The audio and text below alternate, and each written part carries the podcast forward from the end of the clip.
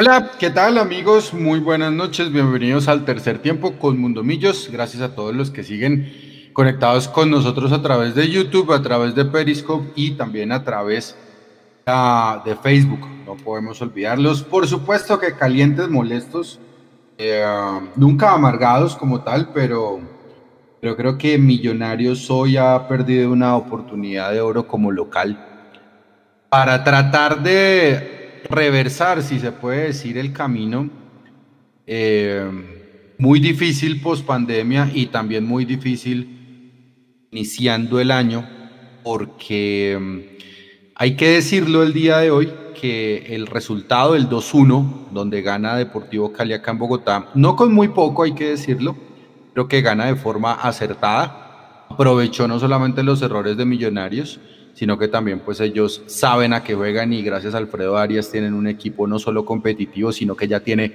un orden y una idea. Eh, mi nombre es Leandro Melo y siempre, desde que estoy en estas transmisiones, desde hace mucho tiempo, yo me he venido haciendo la misma pregunta y hoy también la voy a volver a hacer. ¿A qué carajos juega el equipo de Alberto Gamero? ¿Vale? Eh, un dato no menor con el que vamos a arrancar en la noche de hoy. Ya le voy a dar paso y vamos a saludar a todos nuestros compañeros. Millonarios ha disputado en la por torneos oficiales ha disputado 19 partidos. Si le sumamos los, los cuatro partidos de pretemporada, serían 23 si la matemática no me falla. Y de esos 19 partidos oficiales y 24 partidos en total, Millonarios solamente ha podido sacar el arco en cero en cinco oportunidades. Y de esas cinco oportunidades donde Millonarios ha podido sacar el arco en cero, solamente ha podido ganar dos partidos. El resto fueron empates. Fue empate contra Bucaramanga, fue empate contra Río Negro y fue empate contra Santa Fe por liga local. Así que bueno, eh, yo creo que ya le están dando con el agua, con, perdón, hasta con el florero a, a Cristian Vargas. Y pues aquí no lo vamos a exculpar, pero ojo, el arquero hace parte de un andamiaje de un sistema del equipo. Y no solamente eso, es lo que falla. Edu, buenas noches, bienvenido al tercer tiempo. ¿Cómo está? Yo leo que más a usted y a todos los compañeros, pues, hombre, eh, yo sí estoy amargado. Yo sí estoy amargado. Ok, ok, no, La ilusión que, que, que, tuve durante todo el día de estar pensando que volvíamos a jugar la Copa, la Copa Sudamericana esta noche, que veníamos mostrando mejores formas, que Gamero había hablado en rueda de prensa y había dicho que así fuera medio a cero, pues él iba a salir a ganar ese partido. Los 19 segundos del segundo tiempo que nos ilusionan con ese golazo de Millonarios que nos permitió pensar y soñar que por ahí llegaba el segundo y que la llave la íbamos a poder cerrar aquí en Bogotá. Y en un abrir y cerrar de ojos, así como fue el gol de Millonarios, vino la reacción del Deportivo Cali en los últimos 15 minutos al minuto 75 y al minuto 85 nos empatan el partido que hay que hacer que nos fueran a, empatar y a remontar de una manera tan fácil, porque lamentablemente para nosotros el empate y el gol del triunfo del Cali se vieron supremamente fáciles, nos vimos realmente muy estériles y si me apuran incluso, si el Deportivo Cali hubiera de pronto presionado un poquito más desde más temprano, y la cosa era de no poder dejar su arco en cero. Sabíamos todos que en estas llaves mata-mata de la Copa Sudamericana, el arco en cero es un tesoro valiosísimo. Y cuando no se logra tener el arco en cero, y más, más ahora no se logra ganar el partido de local, pues salir a buscar por fuera, en una plaza donde no hemos sido capaces de ganar en toda la historia, en Palma Seca, salir a buscar la clasificación de pensar que tenemos que llegar allá, meter dos goles y no permitir ninguno, pues la papeleta está complicada. ¿Podrá Gamero y los muchachos hacer la, la épica en Palma Seca? Pues veremos, en el fútbol se ha visto de todo. Pero precisamente con lo que se vio hoy, yo la veo muy, muy complicada. Yo sí quedo amargado, yo quedo triste, yo quedo lamentando profundamente que esa papeleta que era la salvación para Gamero y para todo el grupo de jugadores e incluso la directiva, porque también hay que decirlo porque hacen parte del equipo, que era la Copa Sudamericana, hoy esa copa la veo medio vacía. Gracias, Edu. Eh, María Paula, hola, buenas noches. Eh, ¿Qué te parecieron los cambios de millonarios? No solamente eh, todos al segundo tiempo, por supuesto, pero en cuanto al funcionamiento. ¿Dónde pierde Gamero como tal la papeleta del partido con sus cambios? Hola, Leandro, buenas noches. yo tengo mucha rabia, realmente.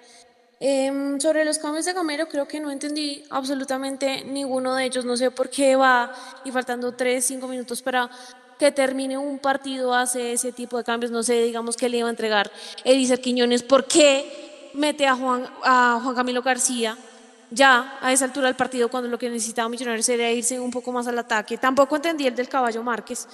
Cuando sacaba Iron, que yo creo que en el primer tiempo fue de, más a menos, pero al menos era un jugador que estaba intentando poner todas esas pelotas al frente en el ataque para sus compañeros. Y en general lo que más rabia a mí me da de Millonarios es que Seguramente ahora van a hablar de que el Cali está invicto, de que el Cali es un gran equipo, es un gran rival que juega de memoria, que no le desarmaron al equipo desde el semestre pasado. Pero es que Millonarios entró haciendo un buen partido neutralizando esos puntos altos que tenía el Cali. Después, como siempre, hace un gol, no sabe qué hacer, se asusta, entrega la pelota, deja los espacios y es cuando el Cali empieza a aprovechar esto. Yo sé que el rival también juega, pero Millonarios había tenido un muy buen control del partido hasta cuando recibe ese gol del empate. Entonces me da muchísima rabia porque no entiendo por qué este equipo de Alberto Gamero no sabe manejar un resultado, se asusta cuando mete un gol y lo que hace es entregarle la pelota al rival. Entonces no entendí los cambios. Tu pregunta del inicio, yo no sé a qué juega Gamero, había controlado bien el inicio del partido, pero ya después pierde los papeles, se desordena y es un festival de regalar la pelota y ver qué va a hacer el rival Después vamos a hablar de sus errores individuales de pronto en defensa y demás. Pero sí tengo muchísima rabia porque Millonarios había empezado jugando muy bien y después ahí sí se acordó que tenía frente al Cali y lo que hizo fue asustarse y entregarle la pelota. Yo estoy completamente de acuerdo con tu comentario. Uno de los pecados fundacionales de Alberto Gamero en Millonarios en todos estos 24 partidos ha sido entregarle el balón al rival en muchas posiciones y no solamente no solamente ganando el partido para, para Millonarios. Eh, Juanse, buenas noches. ¿No le parece como un poco aterrador? Y se puede decir, estamos en Halloween, el mes del terror. ¿Qué mes de terror el que hemos tenido nosotros? Y oiga, en serio, de esos 19 partidos oficiales, más cuatro amistosos, solamente sacamos el arco en cero en cinco oportunidades. Es un problema de arquero porque es que tuvimos a Wilker al principio. Después llegaron eh, los cristianos, Cristian Vargas y Bonilla. ¿Qué podría estar pasando? ¿Será que el problema es que tenemos que armar mucho mejor el equipo de atrás hacia adelante? Buenas noches. Es que fíjese, eh, leo con las buenas noches y a toda la gente que nos está escuchando que el problema viene de antes. Si por alguien estamos acá es por Wilker Fariñez, pero el terror del que usted habla viene desde La Paz. 11 pelotas de gol sacó Fariñez ese día, me acuerdo muy bien. Entonces, el funcionamiento en defensa de Millonarios viene mal desde hace rato. Yo sé que la fácil es caerle a Cristian Un arquero está para tapar y para aparecer en esos momentos, pero también le doy la responsabilidad a Gamero. No entendí después del primer tiempo que ve cómo desborona el equipo metiendo al caballo Márquez, después metiendo a Juan Camilo Salazar. Es decir, ninguno de los cambios le surgió efecto y es un tema de ADN de Millonarios. Desde hace mucho tiempo, de la era azul y blanco, no sabemos defender un resultado. O sea, lastimosamente es la realidad, hay que decirlo, duele pero desde diciembre lo dijimos, la Copa Sudamericana debe ser el objetivo número uno, ¿sí? Esto es fútbol y hay que jugar el partido de vuelta, pero, pero está difícil, y sobre todo con el Cali, que es un equipo que no ha perdido, ¿sí? Si bien en el partido que ya jugamos allá en Palma Seca decíamos, para la vecino, lo están marcando muy bien, pero en una, en una que le dejaron, generó la pelota de gol allá, una pelota que pega en el palo y de rebote Vargas, y ahora acá, genera el empate. Godoy se queda mirándolo en el, en el, en el centro, y pues lastimosamente este jugador cabecea entre los centrales, pero lo que más rabia da es que el Cali ya había avisado antes igualito, un centro de costado, el delantero cabecea entre los dos centrales y se va por encima la pelota. Entonces hay que preguntarle a Gamero, ojalá algún periodista en la rueda de prensa le pregunte dos goles calcados de centro, o sea, no pueden hacernos dos goles de cabeza, si bien el, arquero tiene responsabilidad, Matías de los Santos se ve comprometido en la marca del primer gol y se ve comprometido Juan Pablo Vargas en la marca del segundo gol. Totalmente de acuerdo. Eh, Nico, buenas noches, ¿cómo le va? Eh, preguntarle, le gustó, dos cosas le voy a preguntar. Primero, ¿le gustó el arbitraje? Y segundo, ¿cuántos audios tenemos hasta el momento? Por favor. Muy buenas noches, Leandro, y para todos los oyentes que nos siguen a esta hora. Leandro, el arbitraje me pareció, bueno, yo creo que la verdad estoy conforme con el arbitraje. Un par, yo creo que, no sé si los jueces de línea estuvieron muy acertados hoy. Vi un par de fuera de lugares mal pitados, pero en términos generales yo estoy eh, a favor de los árbitros. Creo que dejaron jugar y fue un partido muy poco cortado. Entonces estoy a favor de los árbitros en este partido. Y los audios, claro que sí. En esto estoy en este momento. Hay muchos audios, mucha gente queriendo dar su opinión entonces estaremos escuchándolos y ya próximamente mandándolos al aire. Ok, eh, Mechu no está todavía, ¿cierto, Nico? Ya viene Mechu a hablar con todos nosotros. Listo. No, no, no, perfecto. Eh, también tuvimos una, una, mujer el día de hoy en, eh, en, la terna, se me, se me olvidan, se me va en este momento el nombre.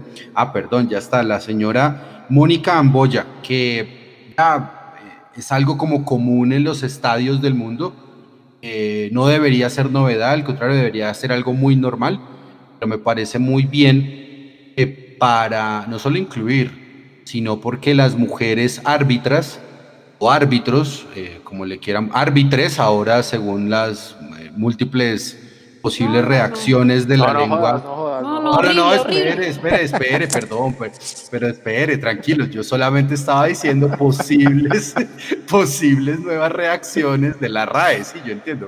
O sea, yo entiendo que el, el pronombre ella, pues como que no guste, él, ella, no, no sé ni cómo, ni cómo decirlo. Bueno, em, yo, yo tengo pues un sabor de boca no, no tanto diferente, no estoy molesto con Gamero porque la verdad no lo entiendo. Eh, yo insisto que he venido preguntándome desde hace mucho tiempo a qué juegan los equipos de él, por lo menos mil millonarios de él. Eh, yo creo que Millonarios en el primer tiempo pues no fue una planadora, pero tampoco el Deportivo Cali se lo hizo tan difícil a Millonarios para llegar en el primer tiempo. Creo que tiramos muy buenas diagonales, lastimosamente no conectamos ese pase en profundidad, sobre todo en el primer tiempo. Eh, a mí me parece que más allá de lo que yo pueda pensar sobre Ricardo Márquez, creo que Iron también hoy estuvo muy bajo de nivel. Eh, cometer ese tipo de imprecisiones en el último cuarto de cancha hace que Millonarios no tenga la profundidad necesaria para ir de cara al gol. Bien por Chicho, eh, sin duda es de los que ha venido de menos a más en Millonarios, pero pues no podemos depender únicamente de él. Em, Millonarios, me imagino que ya tendrá cocinado la compra o, préstamo, o ¿cómo es que llama esto? Opción de compra con préstamo con opción de compra de por lo menos dos laterales para el 2021, em, porque pues Diego Godoy evidentemente no está para jugar de lateral izquierdo. Em, y eso que no lo hizo tan mal para jugar en de todo. Claro, y bueno, eso, eso ya es otro nivel de comentario, pero, pero solamente hablando por el partido de hoy, eh, tocó improvisarlo y pues lo pusieron ahí. A mí me parece que hay profundidad en él, no regresa como tal para, para defender muchas veces y creo que el Deportivo Cali me dio la sensación de que si aceleraba por la izquierda con Caicedo, creo que nos habría hecho un daño letal desde el primer tiempo, solamente que ellos estaban como esperando a que le jugara Millonarios y supieron pegar los momentos más álgidos del partido. Ojo porque para mí Alfredo Arias es uno de los mejores técnicos de la, de la liga. Al principio le pasaba exactamente lo mismo que con Gamero, no se entendía muy bien a qué jugaba. Eh, los hinchas del Deportivo Cali tienen un paladar muy, muy extremo, es el verdadero paladar negro que hay en este país y pues ahora como que van teniendo réditos porque ahora sí se entiende cómo se pueden explotar ese tipo de jugadores. Y ya para el segundo tiempo, pues, pues es increíble cómo con 50, un minuto menos, eh, entra el gol de Chicho y ya luego pues Millonarios se desmorona lentamente como, como agua en arena, apenas un castillo de arena al que le tiran un baldadito de agua, como dice Juanse, con esos dos goles calcados. Creo profundamente que si bien Cristian Vargas eh, puede o no ser un arquero, eso queda discusión, un buen arquero, eso queda discusión de cada uno de ustedes. Comprometido, comprometido, solamente está en el segundo gol. Me parece que en el primero pues también es virtud de la persona que se entra para, para el cabezazo del Deportivo Cali, del jugador eh, de Colorado, que me parece que se debió haber llevado una amarillita adicional, no se la pusieron lastimosamente por una entrada sobre, sobre Chicho, que es al que últimamente le pegan más.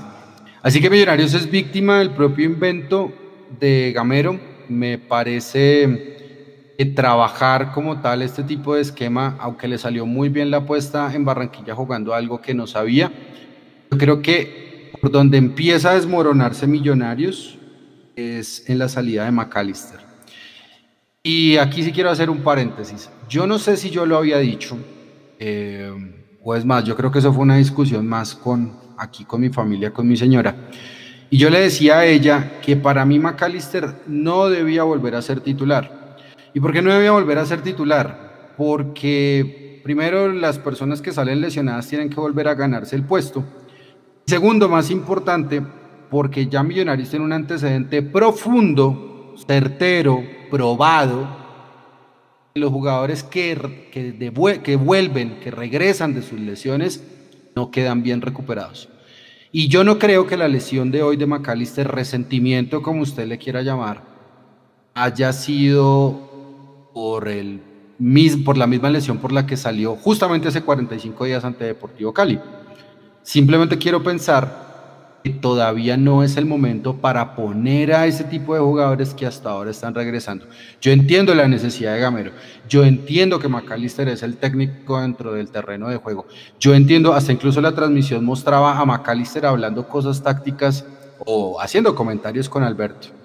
Me parece que apurar las lesiones de los jugadores, más cuando están regresando de una de ellas, es contraproducente para Millonarios, porque ahí es donde empieza el verdadero declive eh, en el segundo tiempo sobre todo. Lo que dice María Paula también es muy cierto, eh, entregarle el balón al rival cuando Millonarios va arriba en el marcador es algo más que inaceptable, es algo inaudito y más cuando estás jugando de local. Así que Mechu ya está por ahí, es que estoy que le hago la pregunta. Ya, ya está, ya casito, ya casito. ya casito, ya merito, güey, ya merito. Eh, entonces, pues yo creo que ese es como mi comentario del partido en general. Eh, otra vez matamos al Tigre y nos asustamos con el cuero. Deportivo Cali es un gran equipo de fútbol, es uno de los mejores del torneo. Y, pero ojo, ¿de cuál torneo? de la liga local. Y señores, estamos en Copa Sudamericana. Juanse, yo quería preguntarle si usted tiene a la mano en este momento ¿Cuánto vale pasar de ronda en Copa Sudamericana? ¿Cuánto dinero deja de percibir Millonarios si no, si no va o si no llega a octavos de final de Copa Sudamericana? ¿Cuánto dinero pierde la empresa azul y blanco? Edu, corríjame, 375 mil. Exacto, yo le tengo ese dato, Leo. Gracias, Edu. En esta, en esta segunda fase serían 375 mil dólares. Si pasa a octavos de final, son 500 mil. Si le va mejor ahí después y pasa a cuartos de final, son 600 mil dólares. Por llegar a semifinal, son 800 mil. Y por ser campeón, son 4 millones de dólares. Si usted suma todos estos valores que yo le acabo de dar, es decir, toda la campaña en Sudamericana, desde la primera fase hasta llegar a ser campeón, el botín completo serían 6 millones 575 mil dólares. No me vengan a decir a mí aquí, amigos de Amber, que esa cifra no les abre un poquitico el ojo, por más que ustedes hayan metido 10, 15 o 20 millones que ustedes dicen, pero 6 millones hoy en día no, no es despreciable. Listo, perfecto, que saquemos los 4 millones de ser campeón porque no estamos para ser campeón, para ser campeón perfecto. 800 mil por jugar la semifinal, más 600 mil de, de cuartos de final, más 500 mil de octavos de final, más 375 mil de segunda fase y 300 mil Muchachos, serían 2.575.000. ¿No les sirve tampoco eso? Es que por eso nosotros decíamos al principio de la transmisión que era la tabla de salvación para millonarios desde el punto de vista deportivo, pero también desde el punto de vista financiero y como negocio. Ahí estaba la, la cosa. Pero entonces ahora van a salir que si, si no clasificamos, el eterno discurso que ya conocemos todos, que como no clasificamos a los ocho, perdimos no sé cuántos miles de millones de pesos que como no pasamos de ronda en la Sudamericana, dejamos de ganar no sé cuánta plata, que como no teníamos hinchas en los estadios, dejamos de percibir no sé cuánta plata por, por taquillas, que el patrocinio se vio menguado, yo ya me veo venir toda esa retaíla, que no son mentiras, pero ya estamos cansados de oír siempre lo mismo. Y yo también ya estoy cansado en serio de, siempre querer levantarme todos los días a meterle buena onda a millonarios y que en las noches nos, recibamos una cachetada en 15 minutos. Es que, es que duele, duele mucho, hermano. Sí, sí, sí, es, es, es bastante, es bastante molesto, no solamente pues el resultado, sino también ese tipo de ejercicios económicos que al parecer solamente nos importan a nosotros, porque, bueno, pues yo no sé qué tan enterados están allá arriba, siquiera del resultado de hoy, no tengo ni idea. María Paula, te hago una pregunta. ¿Crees que se le agotó definitivamente el crédito a Alberto Gamero como técnico de Millonarios? En redes sociales creo que ya le están bajando el pulgar. Bueno, pues es que creo que en redes sociales, lógicamente, una, una derrota como esta, el hincha le va a dar muchísima rabia. Incluso acá nosotros tenemos y estamos contagiados, digamos, de esos sentimientos. Pero yo, yo sí creo que, por supuesto, debe terminar, debe terminar este año y tiene, y es su deber, ir a voltear ese partido en Cali y también este sábado ir a ganarle a Nacional. Entonces yo creo que no sé qué va a hacer, pero esa actitud la, la tiene que meter de aquí al sábado y, y al partido de vuelta con Cali y por ahora yo no estoy pensando, digamos, en que salga Gamero porque Millonarios todavía tiene competencias, tiene esta Sudamericana que no nos podemos dar por muertos y también tiene un chance de entrar en la, en la Liga del Play porque más tarde vamos a hablar un poco de lo que pasó con Pereira y los puntos que le quitaron al Once Caldas, que también abre un poco más el marco de una posible clasificación para Millonarios.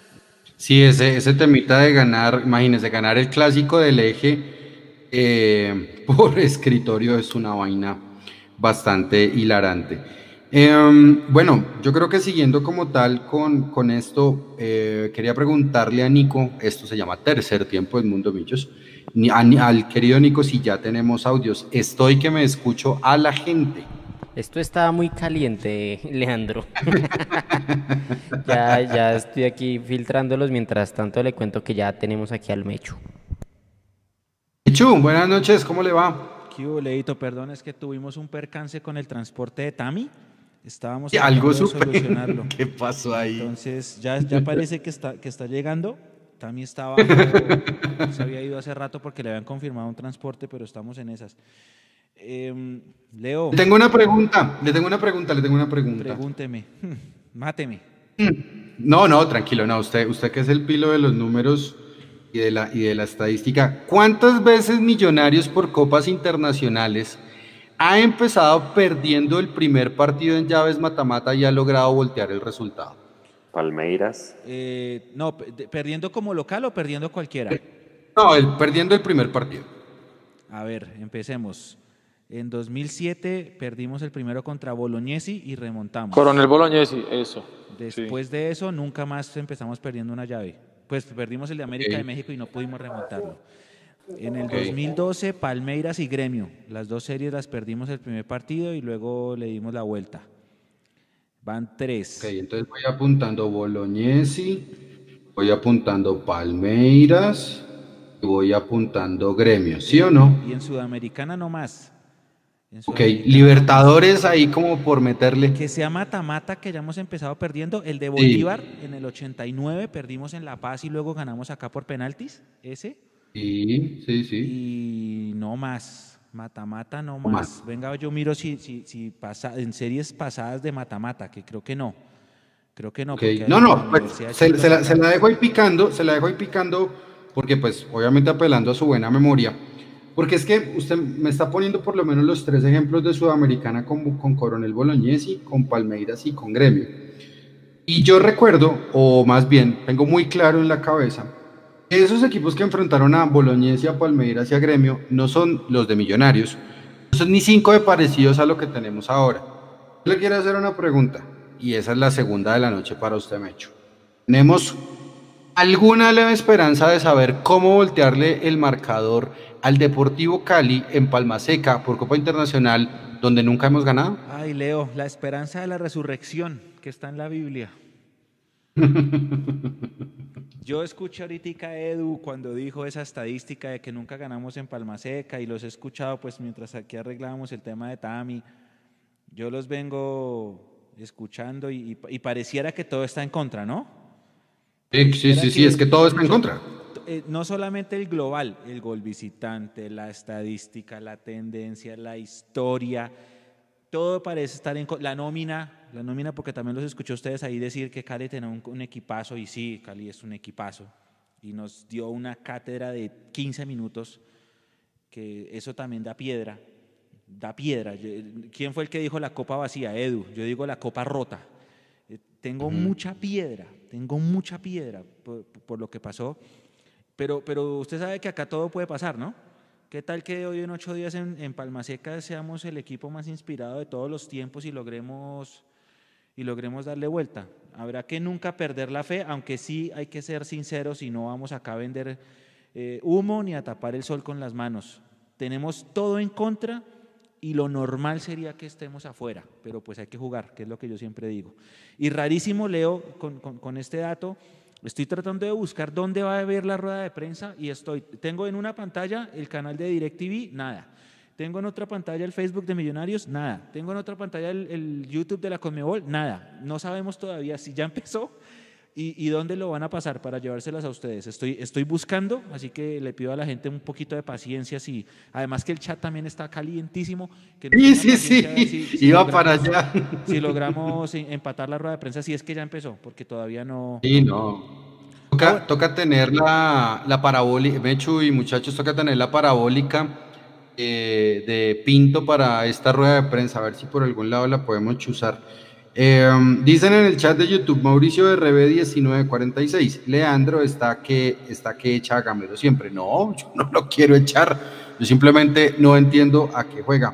Juan José Sánchez, vamos Cali, bienvenido a esa multitransmisión de Mundomillos y al tercer tiempo. Gustavo Ortega, seamos realistas, no hay nada, qué vergüenza. Alex Penagos, el problema no es el técnico, ¿Cuántos buenos técnicos más tienen que salir echados de millos para que vendan al equipo? Ahí me está revolviendo dos cositas. Luis Felipe Díaz del Castillo, que los señores de Amber no saquen pecho por los 15 millones de dólares que supuestamente han metido en el equipo, porque lo hicieron para cubrir sus malos manejos e inversiones equivocadas. Luis Pardo, le suplicamos al dueño de Amber que venda antes que acabe con nuestro amado Millonarios. Javier Trejos, Camero, renuncie, qué pésimo y mal de te eres. El título con Tolima es de Camargo y el de Chico es de Pimentel. Ellos son los que ponen las nóminas de esos equipos. Usted es un pelele. Eso lo dice Javier Trejos. Eso no lo digo yo. Mire, sí, está, está caliente. Pablo Páez, esto no es de técnicos. ¿Cuántos más tienen que irse sin títulos para que los jugadores cojan categoría y las directivas hagan una gestión decente así sea para llenarse los bolsillos. Eh, Mauricio Arias, que Nacional está muy malo, le pueden ganar. Esperemos todavía no vayamos para allá. Seguimos todavía en modo Copa Sudamericana.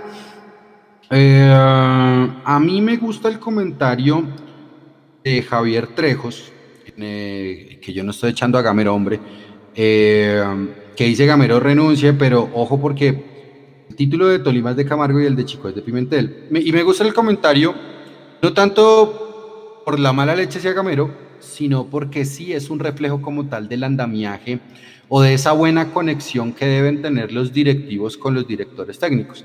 Ahorita últimamente he estado escuchando podcast de, directores deportivos, eh, escuché uno de Víctor Horta, del director deportivo del Leeds en Inglaterra, de Nicolás Burdizo, eh, ex director eh, deportivo de Boca Juniors, y ahorita estoy, estaba escuchando el de José María El Tati Buljovasic, que hace 10 años es el director deportivo de la Universidad Católica. Todos tienen recetas completamente diferentes para llegar al éxito o lo que ellos pueden denominar éxito en su trabajo.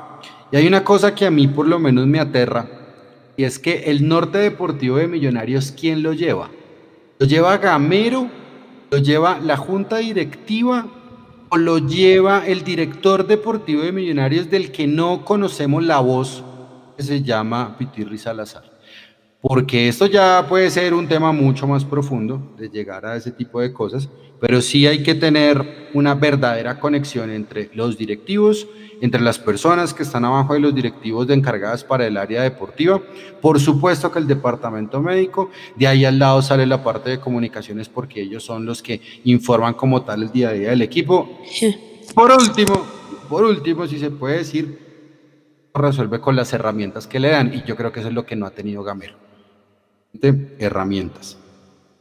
Diego Rincón dice, chao Bonilla y Vargas, y lo repite tres veces. Eh, Víctor Manuel GR, vamos a, hasta le va a gustar a Edu. Víctor Manuel GR, vamos a aplicar y sacar la vieja confiable, equipo en construcción. Eh, Juan Sebastián Torres y Juanito Moreno para cuando, y así sucesivamente con todo esto. Em, yo tengo una duda y se la traslado a todos ustedes. Si en este momento Millonarios no tiene lateral izquierdo, se supone que Vega jugaría en esa posición, ¿por qué hoy Juan Camilo García no fue al lado de Duque sabiendo que le estuvo muy bien en Barranquilla y no improvisar a Diego Godoy por la zona izquierda? Empiezo por María Paula.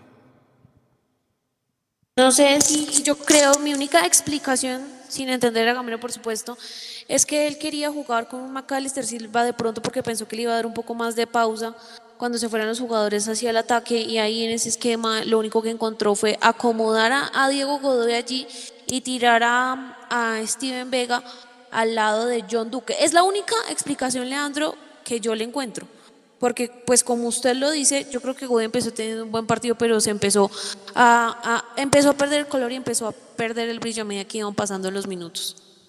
Edu. Vea, Leo, yo creo que el primer tiempo de Godoy fue decente, pero lo decía yo en la transmisión porque el Deportivo Cali no se animó a atacar a Millonarios por ahí.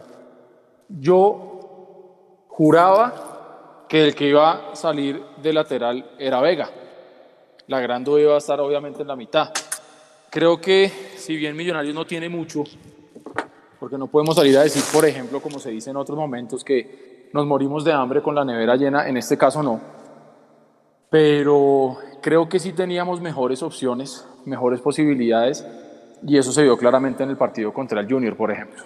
No entendí eh, la titularidad de McAllister, si bien se entiende que de pronto quiso apelar al jugador de experiencia, al jugador de pronto que ya tiene un poquito más de peso específico, pero usted lo notaba muy bien es muy distinto venir con ritmo a, venir a jugar una Copa Sudamericana que se ve jugar a cara de perro con los jugadores que estén al 100% y, y no con jugadores que recién están volviendo. Eh, no sé, me parece que así como le, le, vanagloriamos a Gamero el gran partido que hizo con, con Junior, creo que hoy en un altísimo porcentaje pasa por el planteamiento inicial y además por no haber sabido de pronto dar el timonazo a tiempo.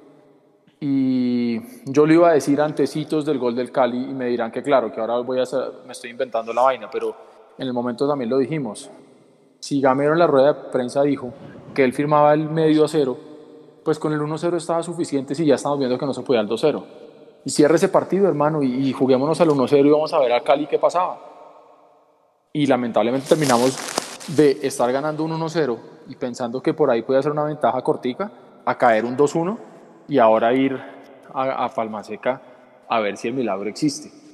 Y, de nuevo, si el milagro se da, pues felicidad y, y, delicioso y buenísimo, pero eso tampoco va a ocultar que nos estamos equivocando y que a lo mejor esa pasión que tenemos, ese amor por millonarios, todo lo que tratamos muchas veces de dejar a un lado para analizar estos partidos tan dolorosos, nos va a pasar cuenta de cobro porque lamentablemente hoy demostramos que en un torneo como estos usted no puede pestañear. Y en 15 minutos nos dieron la vuelta durísimo, una cachetada durísima para eh, la confianza de Gamero y el grupo. Y queda esa gran incógnita, ¿no? Que cómo queda el equipo parado para lo que viene, tanto el fin de semana como el, el próximo miércoles. Ese va a ser el gran problema ahora, levantar este equipo. Si futbolísticamente no tenemos mucho, eh, anímicamente cómo quedamos. Como bien dice Mecho, yo decía la copa medio vacía, Mechu dice la copa rota. Por lo menos no es una copa que nos vaya a embriagar de alegría hasta el momento. Yo creo que Diego Godoy jugó bien hasta la tarjeta amarilla.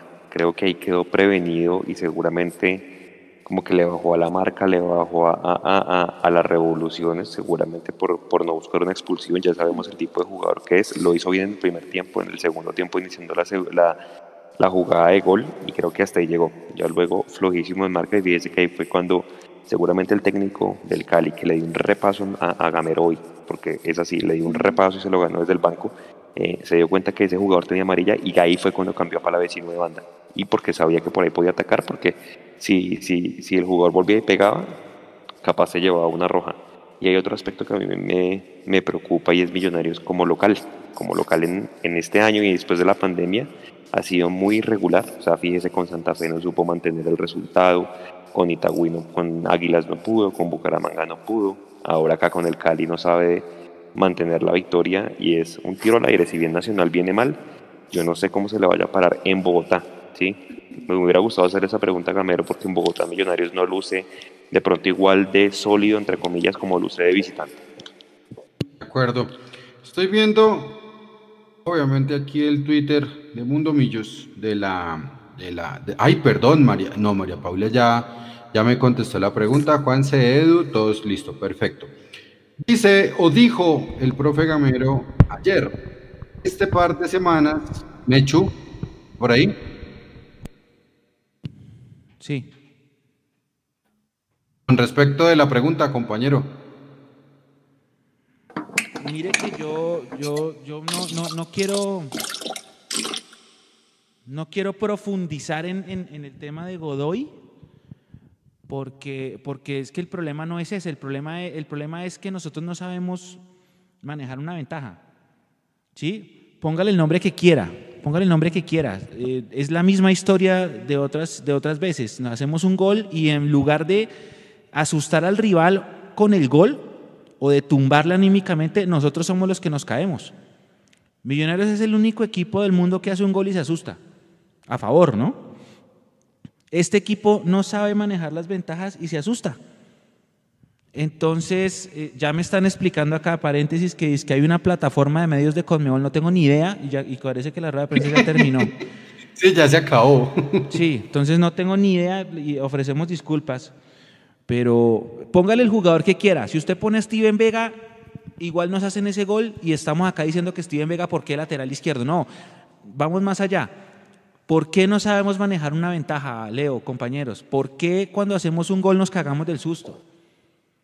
¿Por qué si el discurso es vamos a, aguantar el cero y a ganar medio cero, entonces nos dejamos hacer ese tipo de, nos dejamos meter en nuestro propio arco siendo locales? Y como esa muchas, ¿por qué, por qué, por qué, por qué? Entonces, es que, hermano, yo creo que no hay un, un funcionamiento colectivo claro, Mechu que, tiene que ver mucho con lo que usted está diciendo. El funcionamiento colectivo parte de la lógica que el individual esté bien. Pero así como usted menciona todas esas preguntas, que podemos seguir haciendo las preguntas toda la noche. La, la, la, la, gran incógnita aquí es hasta cuándo seguiremos haciéndonos esas preguntas sin recibir una respuesta satisfactoria en el campo de juego, porque verseros, nosotros, y los que se paran en una rueda de prensa y pueden salir a decir lo que sea pero, pero creo que ese punto que usted está tocando es, es neurálgico, Mecho. O sea, usted, usted, ¿usted qué opina precisamente? O sea, usted, ¿usted cómo lo ve? O sea, ¿usted por qué cree que no podemos manejar un colectivo adecuado? ¿Qué es lo que pasa? ¿Qué es lo que falta? De tantos años que usted ha visto a Millonarios, ¿qué es lo que usted cree que le falta hoy a este Millonarios para tener un colectivo que pueda permitirle manejar un 1-0?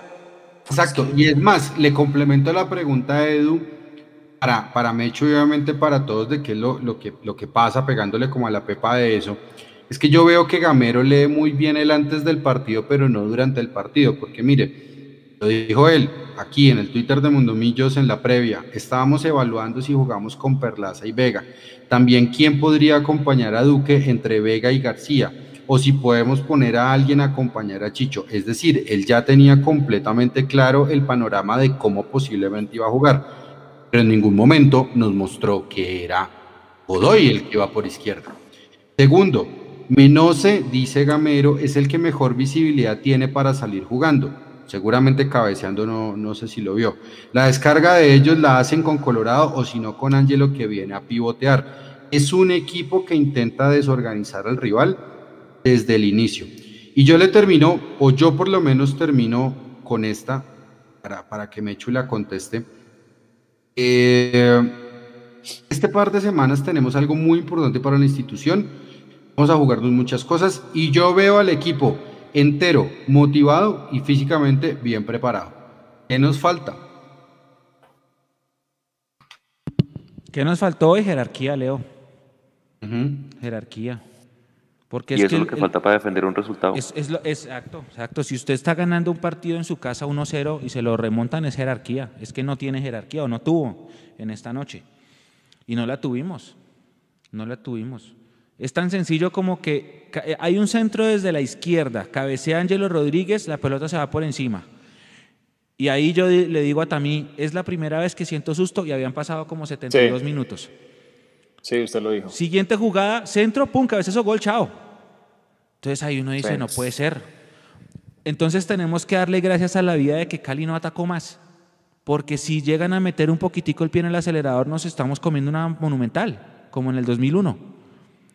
Entonces, ahí es donde uno dice, ¿qué pasa? ¿Qué pasa? ¿Por qué si, si, estamos, si estamos neutralizando a Palavecino, que ni lo nombraba también la transmisión, ¿por qué cambiar después de un gol? No sé si es que a, los jugadores hay que decirle, si metemos un gol hagan de cuenta que estamos 0-0. Porque es que nos pegamos una asustada tremenda.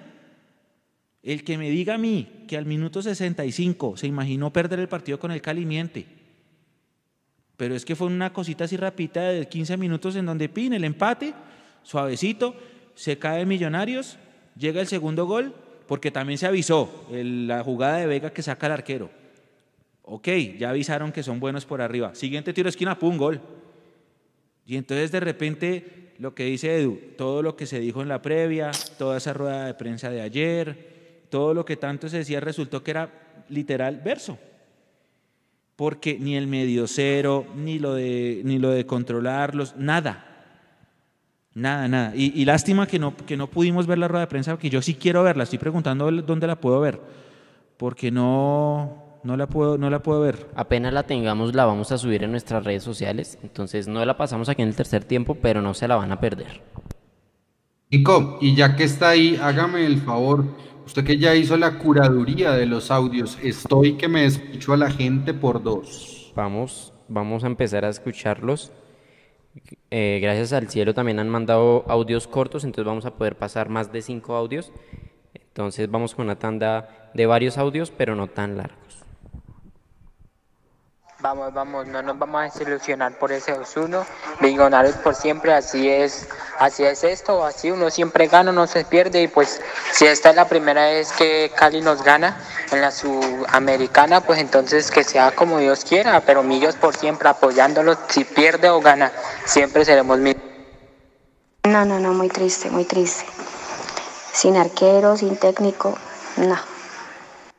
El mundo millo, si se puede, queda 90 minutos, mi pañuelo es blanco y el cielo es azul. Millos, millos, millos. Mundo Millos, eh, buenas noches allá en Bogotá, aquí es la una de la tarde, ya para las dos, aquí en Australia. Y así como a ustedes les duele, a mí también me duele, de verdad que tengo mucha rabia con esto que está pasando en Millonarios. Una rabia, pero pero rabia, rabia, esta vez la verdad es que yo tenía la ilusión de que íbamos a pasar en la Sudamericana, ya no. Se, supone, no sé si llega esa ley, que cuando nos hacen goles de visitantes, toca, toca doblegar esa, esa cifra de goles que nos han hecho. O creo que nos toca ganar por más de dos goles. Así que ustedes saben, es imposible con ese Millonarios yo espero que ese tal Vargas, que ya me acuerdo que tapaba Nacional, no se venda contra Nacional el sábado y que pongan a Juan Moreno, porque el tal Bonilla es otro vendido. Entonces, Mundomillos, nada, eh, triste, triste, Rabón, Rabón con todo esto que está pasando. Hola muchachos, buenas noches. Eh, aquí desde los Millonarios de C. ¿Cómo es posible que en plena Suramericana Millonarios termine jugando con Salazar eh, y con Quiñones eh, adelante? O sea, con esos jugadores no se hace un caldo. O sea, ya Quiñones ha sobrepasado cualquier límite de paciencia para la hinchada azul. Ya no puede estar más. O sea, es inaudito que ese jugador siga en Millonarios. No puede ser. ¿Qué tal si lo vemos para ahí y seguimos escuchando ahorita en, una, en, una, en un próximo espacio para los audios? Sí, no, no, está perfecto.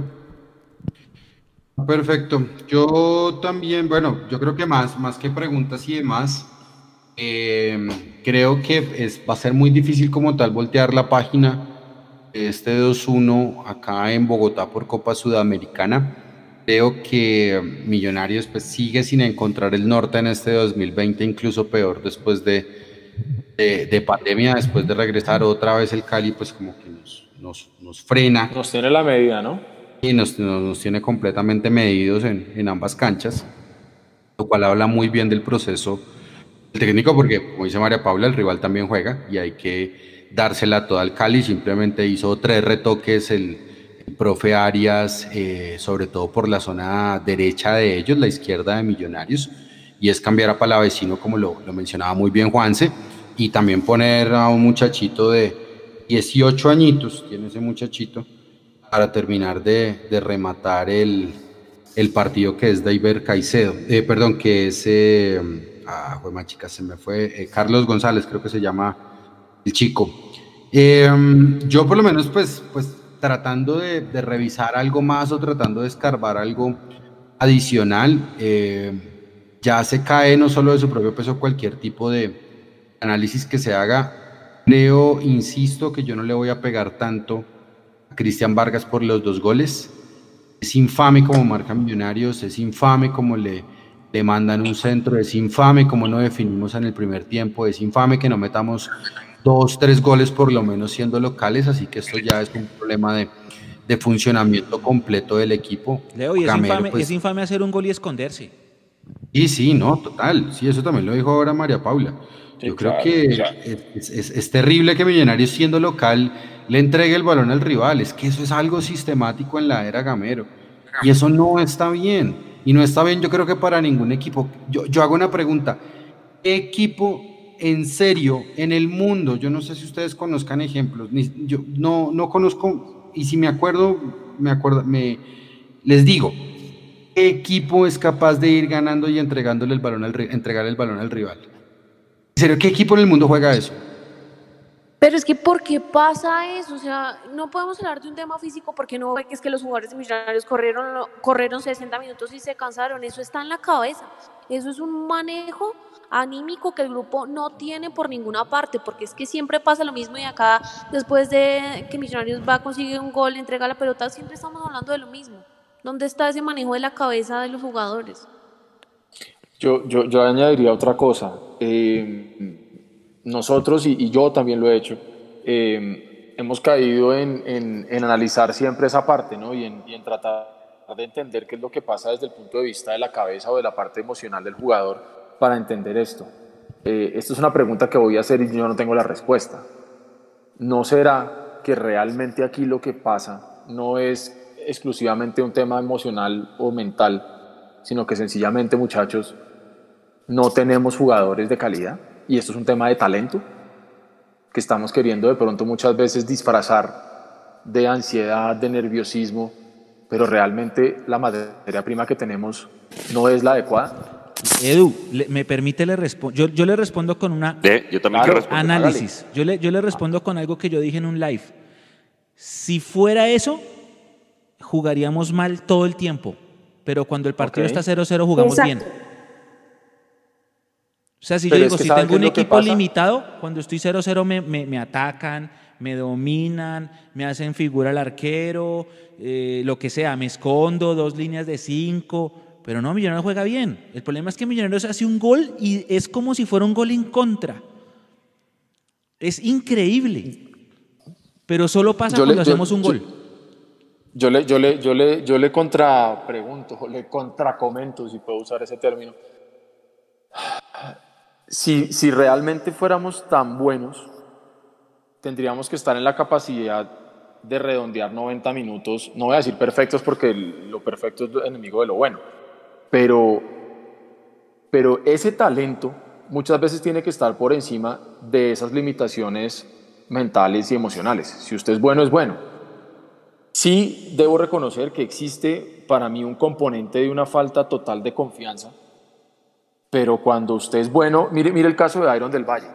Todos tenemos clarísimo que Iron del Valle es un excelente jugador y los números y los goles que ha hecho con lo respaldan, pero no se le da una. Y hoy se le estaban dando en la función en la que lo estábamos viendo, que era de ser el socio de todos y ser asistidor y buscar al Chicho y tratar de abrir la cancha y, abrir la, la, defensa del Deportivo Cali, y Gamero lo saca. Entonces ahí cuando yo también digo, estamos empezando a ver destellos de talento nuevamente y nosotros mismos lo castramos. Ah. Y sacamos a Iron del Valle, ese cambio yo no lo entendí. No.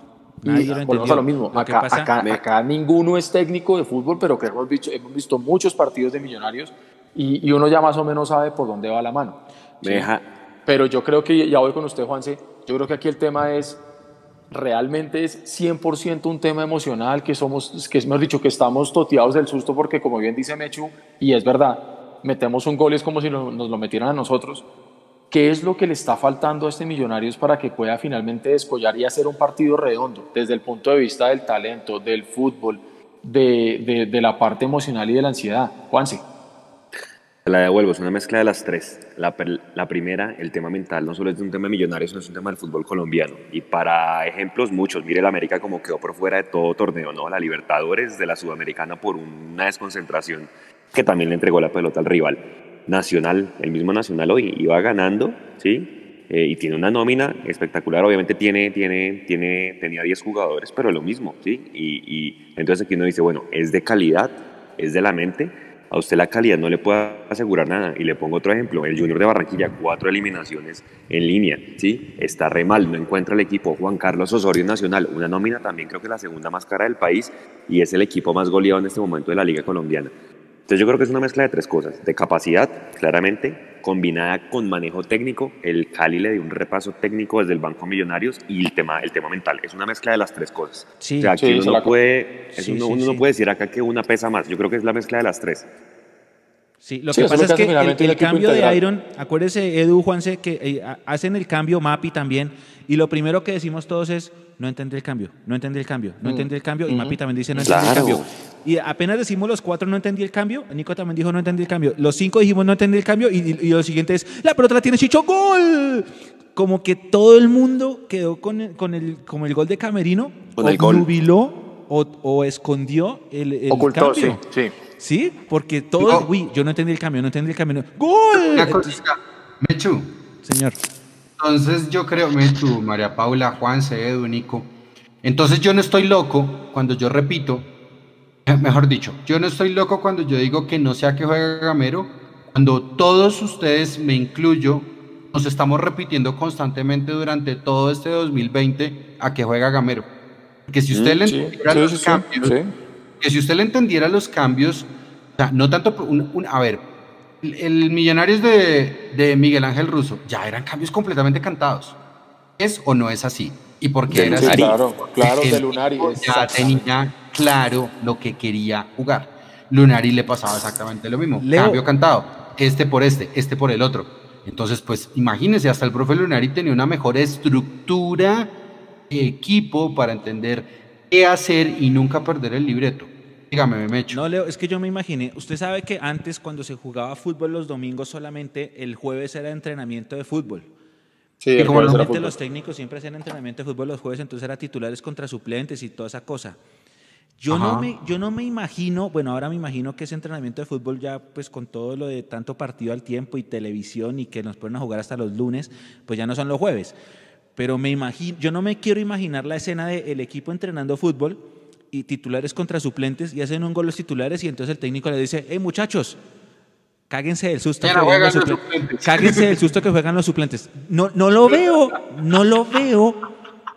Yo no, es que no me imagino la escena y no, no, lo, no lo veo. Porque es que siempre es cuando hacemos un gol. Juanse, busque, búsquese el dato. ¿Cuántos partidos? Yo creo que solo el de Tolima, que, que hayamos empezado perdiendo. Porque siempre empezamos arriba. Ah, bueno, el, el del Cali, el del Cali de Palmaseca. Y el Pero- del Cali empezamos arriba, ¿cómo no? Pero cuando, pero cuando empezamos abajo, el equipo tiene punto honor para volver al frente. Pero cuando empezamos ganando, es todo lo contrario. Es un efecto rarísimo.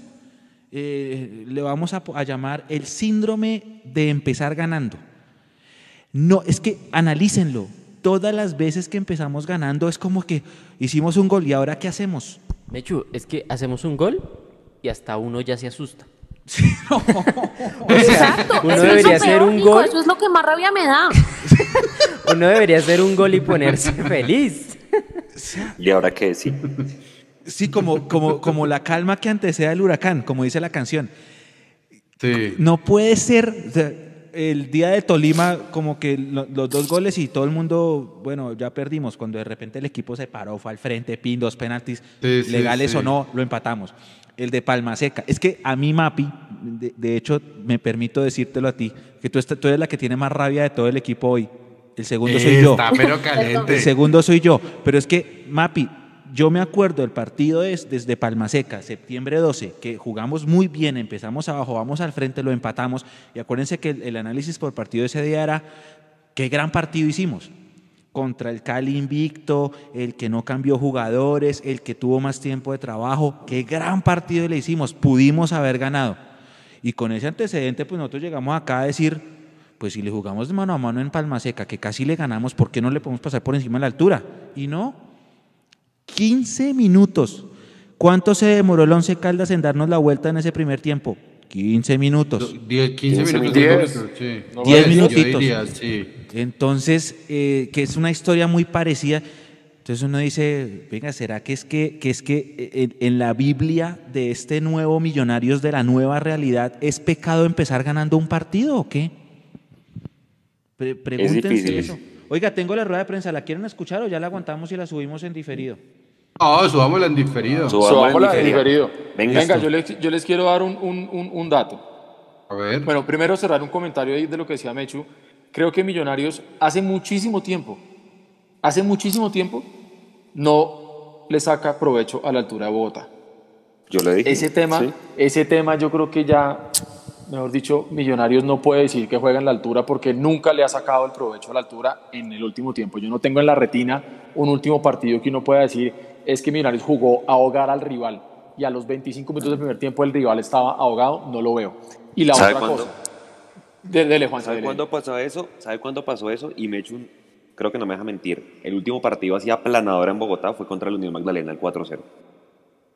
Sí, puede ser. o sea, Ese fue el de Pinto, ¿no? de Sí, Pinto. el Puede 4-0. ser. Sí, claro, puede ser. Imagínese, eso fue hace año y medio, tal vez. Sí, claro, claro, claro. Digamos, Y la otra cosa que yo les iba a digamos decir. que el de Always Ready, de pronto, que ese no, no, No. lo ganamos por altura, No. sino lo ganamos por, por No. porque nos aplomamos. El 2 a No, 0. no creo.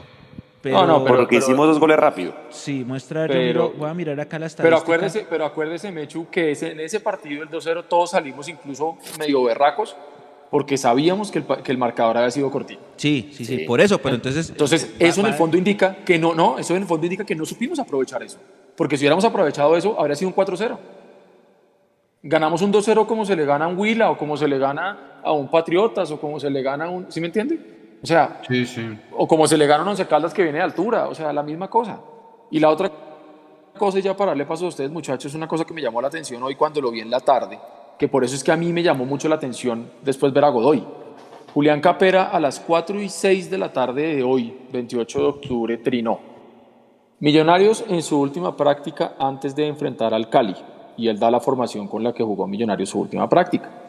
Vargas en el arco, y luego estaban Vega, De los Santos, Vargas, Perlaza, García, Duque, Emerson, Salazar, Arango y Iron.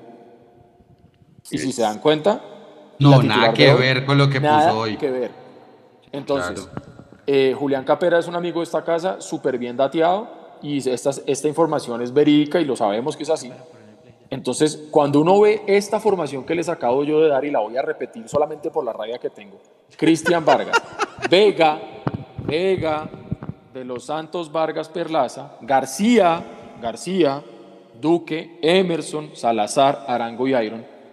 ¿Qué pasó entre las 4 y 6 de la tarde de hoy, que fue cuando trinó esto Julián Capera? O sea, póngale que esta gente había jugado esto a las 11 de la mañana. ¿Qué pasó entre las 11 de la mañana de hoy y las 7 y media de la noche de hoy? Qué buena pregunta, Edu. Qué gran pregunta. Oiga, perdón, es que hay audio, ¿cierto, Nico? Dele. Entonces, entonces Pero- como hay audios, nada, yo simplemente quiero, señor, señor. No, dele, señor. dele. dele. Sí, ah, bueno. Pero No, es que- es que quería- le estamos leyendo la, gen- la gente en, en, los, en el chat en vivo y están pidiendo mucho la rueda de prensa, que la quieren escuchar. Quieren escuchar qué fue lo que dijo Quieren escuchar el mundo arder. No, pues, o sea, quieren, quieren darnos munición para seguir tres horas. Entonces, denos unos segunditos que vamos a cuadrar para que la gente pueda escuchar un rato Dele. la rueda de prensa Aguánteme. y Aguánteme. ahí. Mientras tanto, yo doy, yo doy tres datos. Vea, párele bolas a esto. Máteme, Juan Sebastián. Mapis. Mapis, vea. Arranco por María Paula. Elícer Quiñones. En todo el tiempo que jugó, cinco balones tocó. Juan Camilo Salazar. ¿Cuántos con las balones. manos? Porque yo vi dos en saque de banda a la maldita sea. No, con los pies. Pero bueno, súmele ahí los dos saques de banda. Entonces, cinco, cinco, cinco veces tocó el ba- balón Elícer Quiñones. Juan Camilo Salazar tocó el balón diez veces. Y Ricardo del Caballo Márquez tocó el balón 12 veces. Esos son los que más jugaron, pues porque ya caerle a Juan Camilo García y a, y a Diego Abadía por tres minutos no tiene ningún tipo de sentido. Una falta de respeto, los cambios de faltan Sí. tres minutos. Exactamente.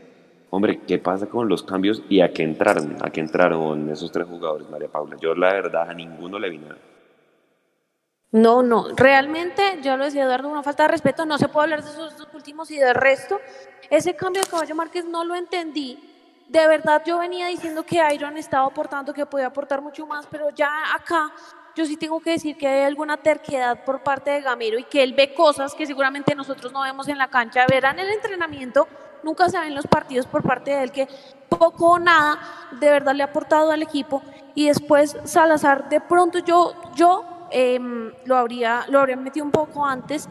Ahí de pronto para para aportar en el en el ataque un poco antes porque yo igual concuerdo con no me acuerdo cuál de ustedes lo decía que creo que Leandro que no había que no habría iniciado digamos con McAllister desde el inicio Eh, de pronto el que más sentido tendría para mí que hubiese entrado es, es Juan Camilo Salazar, pero de resto, Quiñones, un tiro al aire, porque realmente creo que tiene una jugada buena por año. Y ya remarcaba yo lo del, lo del caballo Márquez, que por ahora poco nada, yo creo que también ese es un buen punto para tocar, y es que no hay mucho presupuesto para traer jugadores, pero ¿qué tal han rendido esos jugadores que ha traído el profesor Gamero, los dos arqueros, el caballo Márquez y otros que hoy ni siquiera nombramos porque es que no están? Bueno, Mafi, ya estamos, ya estamos listos. Ah, Esos, esos dos últimos cambios del final, oja- no sé si se lo, si se No, lo preguntaron. no, no. No sé si se lo preguntaron y voy a salir de la duda en este instante. Ya estamos listos Mándelo. cuando ustedes mándela. quieran, compañeros. ¿Listo? Pónganosla acá nosotros, por favor. Sí, aquí señor. En, Sí, el sí, sí. interno. Ahí va. Eh, buenas noches. Bien, bien. Primero que todo, muy contento de poder volver a una cancha, de poder estar con el grupo. Y un tema más de precaución por- por- para manejar un poco las cargas. Y, y bueno, pues lastimosamente el, el- el- el resultado, pero en términos generales bien. Pregunta Juan Sebastián Navarrete de City TV. Pensando en el partido de vuelta, ¿qué de lo que se hizo hoy no se puede repetir en el partido de la revancha? Yo creo que tenemos que concretar. Eh, creo que eh, hubo un, rato que tuvimos dominado al Cali, donde de pronto no, no finiquitamos o cerramos el partido con otro gol. Creo que hubiese sido fundamental. Y, bueno, nos costó hoy la pelota quieta o, por decir más eh, los cobros de costado, los balones de costado. Entonces tenemos que estar un poquito más atentos a esos y concluir más las opciones que tengamos de gol. Las derrotas siempre dejan enseñanzas para mejorar. Pese a esta caída, ¿qué rescata usted del equipo hoy? La entrega. Yo creo que el equipo en ningún momento ha dejado de luchar, de entregarse, porque sabemos que, que queremos sacar esto adelante. No ha sido fácil, pero, pero seguimos en pie de lucha, seguimos creyendo en nosotros, seguimos trabajando y, y la única manera que hay para corregir es, es trabajando y, y perfeccionando las cosas. Pregunta Gabriel Chemas Escandón de Caracol Radio. En su opinión, ¿qué no supo manejar Millonarios en la derrota y qué expectativas deja la situación deportiva del equipo? No, que no supo manejar Millonarios de pronto no para la derrota, lo que acabo de decir, yo creo que de pronto si, si, si concluimos o terminamos, convertimos mejor las, las, las opciones de gol que tengamos, hubiese, teníamos un partido entre comillas manejado. Yo creo que Cali tendría en el partido, no sé si me equivoco, dos o tres opciones de gol, donde nos convierte en dos. Entonces creo que por momentos fuimos muy sólidos, tuvimos el balón por momentos y pues bueno, lastimosamente se, se, nos escapa el resultado en, en un momentico. Pregunta Rafael Tobar para Pasión Albiazul TV. ¿Nos puede contar si el motivo de su salida fue algo físico o fue simplemente una determinación del director técnico? No, no, era, era un, un, tema de cargas y, y, ya todo estaba, o sea, no podía, digámoslo de alguna manera, venía ya con un tiempo importante, ya había tenido un, un, un tiempo de recuperación, una, un acondicionamiento, y, pero todavía no estaba para, para estar los 90 minutos. ¿Cuáles cree que son los aspectos para mejorar en el equipo de cara a la revancha que tendremos dentro de ocho días? Mm, ya me, de pronto me vuelvo un poco reiterativo, ¿no? Pero es el, el tema de la finalización y un poco la concentración. Para terminar, pregunta Daniel Felipe Molina de AS Colombia. ¿Sintió que con su salida el equipo perdió el balón y cierta tranquilidad? No, yo creo que, que de todas maneras el equipo seguía estando compacto, estando cerca. Siempre tuvimos eh, a Cali lejos del arco. Yo creo que como te decía ahorita, fueron por ahí unas tres opciones nomás de ellos y dos de, de balón de costado. No, no, la verdad no habíamos pasado muchas afugias, lastimosamente nos, se, nos, se nos va un partido que para mí estaba controlado. David, muchísimas gracias. A usted, muchas gracias.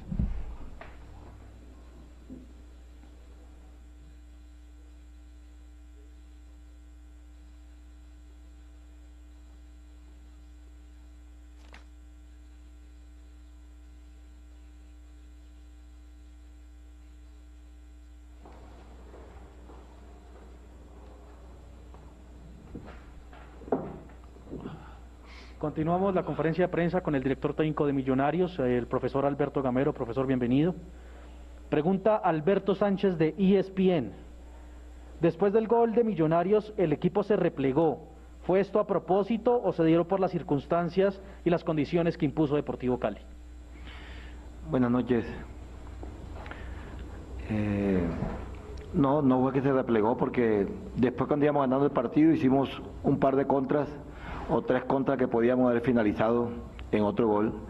Simplemente que Cali nos, nos alargó el equipo porque intentó tirar centros, intentó tirar de pronto eh, un juego directo y eso de pronto nos, nos, nos llevó a, a, replegarnos un poco. En ningún momento fue de pronto estrategia de nosotros. Cali nos llevó, pero también cuando nos llevó a, la, a, repliegue tuvimos siempre nos parábamos bien y tuvimos un par de contras que de pronto eran de yo veía o nosotros veíamos que podíamos aumentar el marcador. Pregunta Carlos Fernando Llanos de la Lurada Estéreo. ¿Por qué no pudo mantener la victoria durante el segundo tiempo el cuadro albiazul? Es que el partido estaba controlado, yo lo veía controlado, yo no veía fuya de que Cali de pronto nos estaba nosotros llegando, porque si yo que Cali nos está llegando, pues intenta uno hacer las modificaciones como para, para, para, reforzar la defensa, pero era, yo veía que nosotros en las transiciones la, la, podía, la podíamos, podíamos haber aumentado el marcador. Eh, creímos en lo que nosotros hacemos eh, y, y, y, y, tanto es así que, que cuando salió McAllister entra Salazar, que, era, que estaba jugando en esta posición, no queríamos desbaratar porque veíamos que de pronto Cali no era eh, nos tenía el balón en dos tercios cancha, nos tenía el balón en, un tercio cancha de ellos, pero no era contundente a la hora de atacar. Entonces, yo, yo pienso que fue un par de espabilones en, en, la pelota quieta que fue donde nos controlaron el partido. Pregunta Gabriel Chemas Escandón de Caracol Radio. Profesor Alberto Gamero, ¿por qué Millonarios no supo sostener y manejar el resultado y cómo ve el panorama tras esta derrota? Eh, saludo para Yemas. Eh, repito, no lo son, no fue que no sostuvimos. En dos pelotas quietas de costados es donde nosotros eh, no, nos, nos, nos ganan el partido.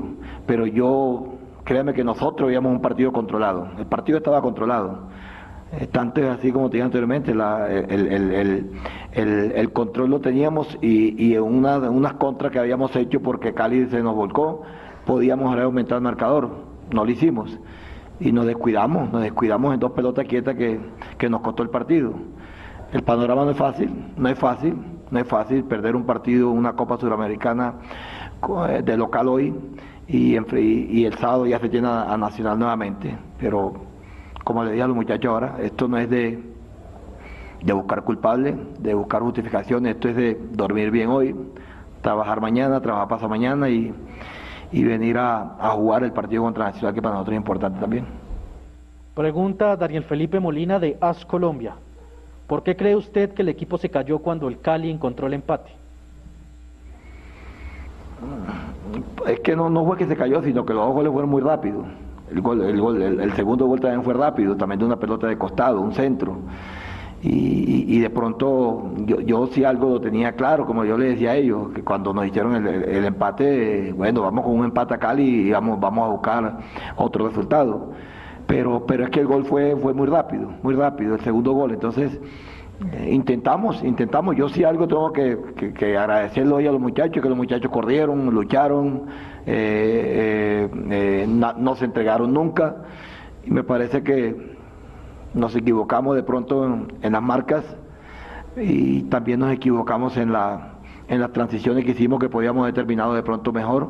Pero hoy los muchachos creo que eh, corrieron, lucharon, dieron todo por, por querer ganar el partido, porque les vi las ganas de ganar el partido, pero se nos fueron estos, estos tres puntos que eran importantes.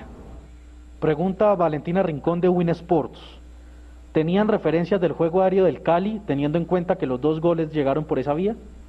Sí, sí, teníamos referencia, muchas referencias.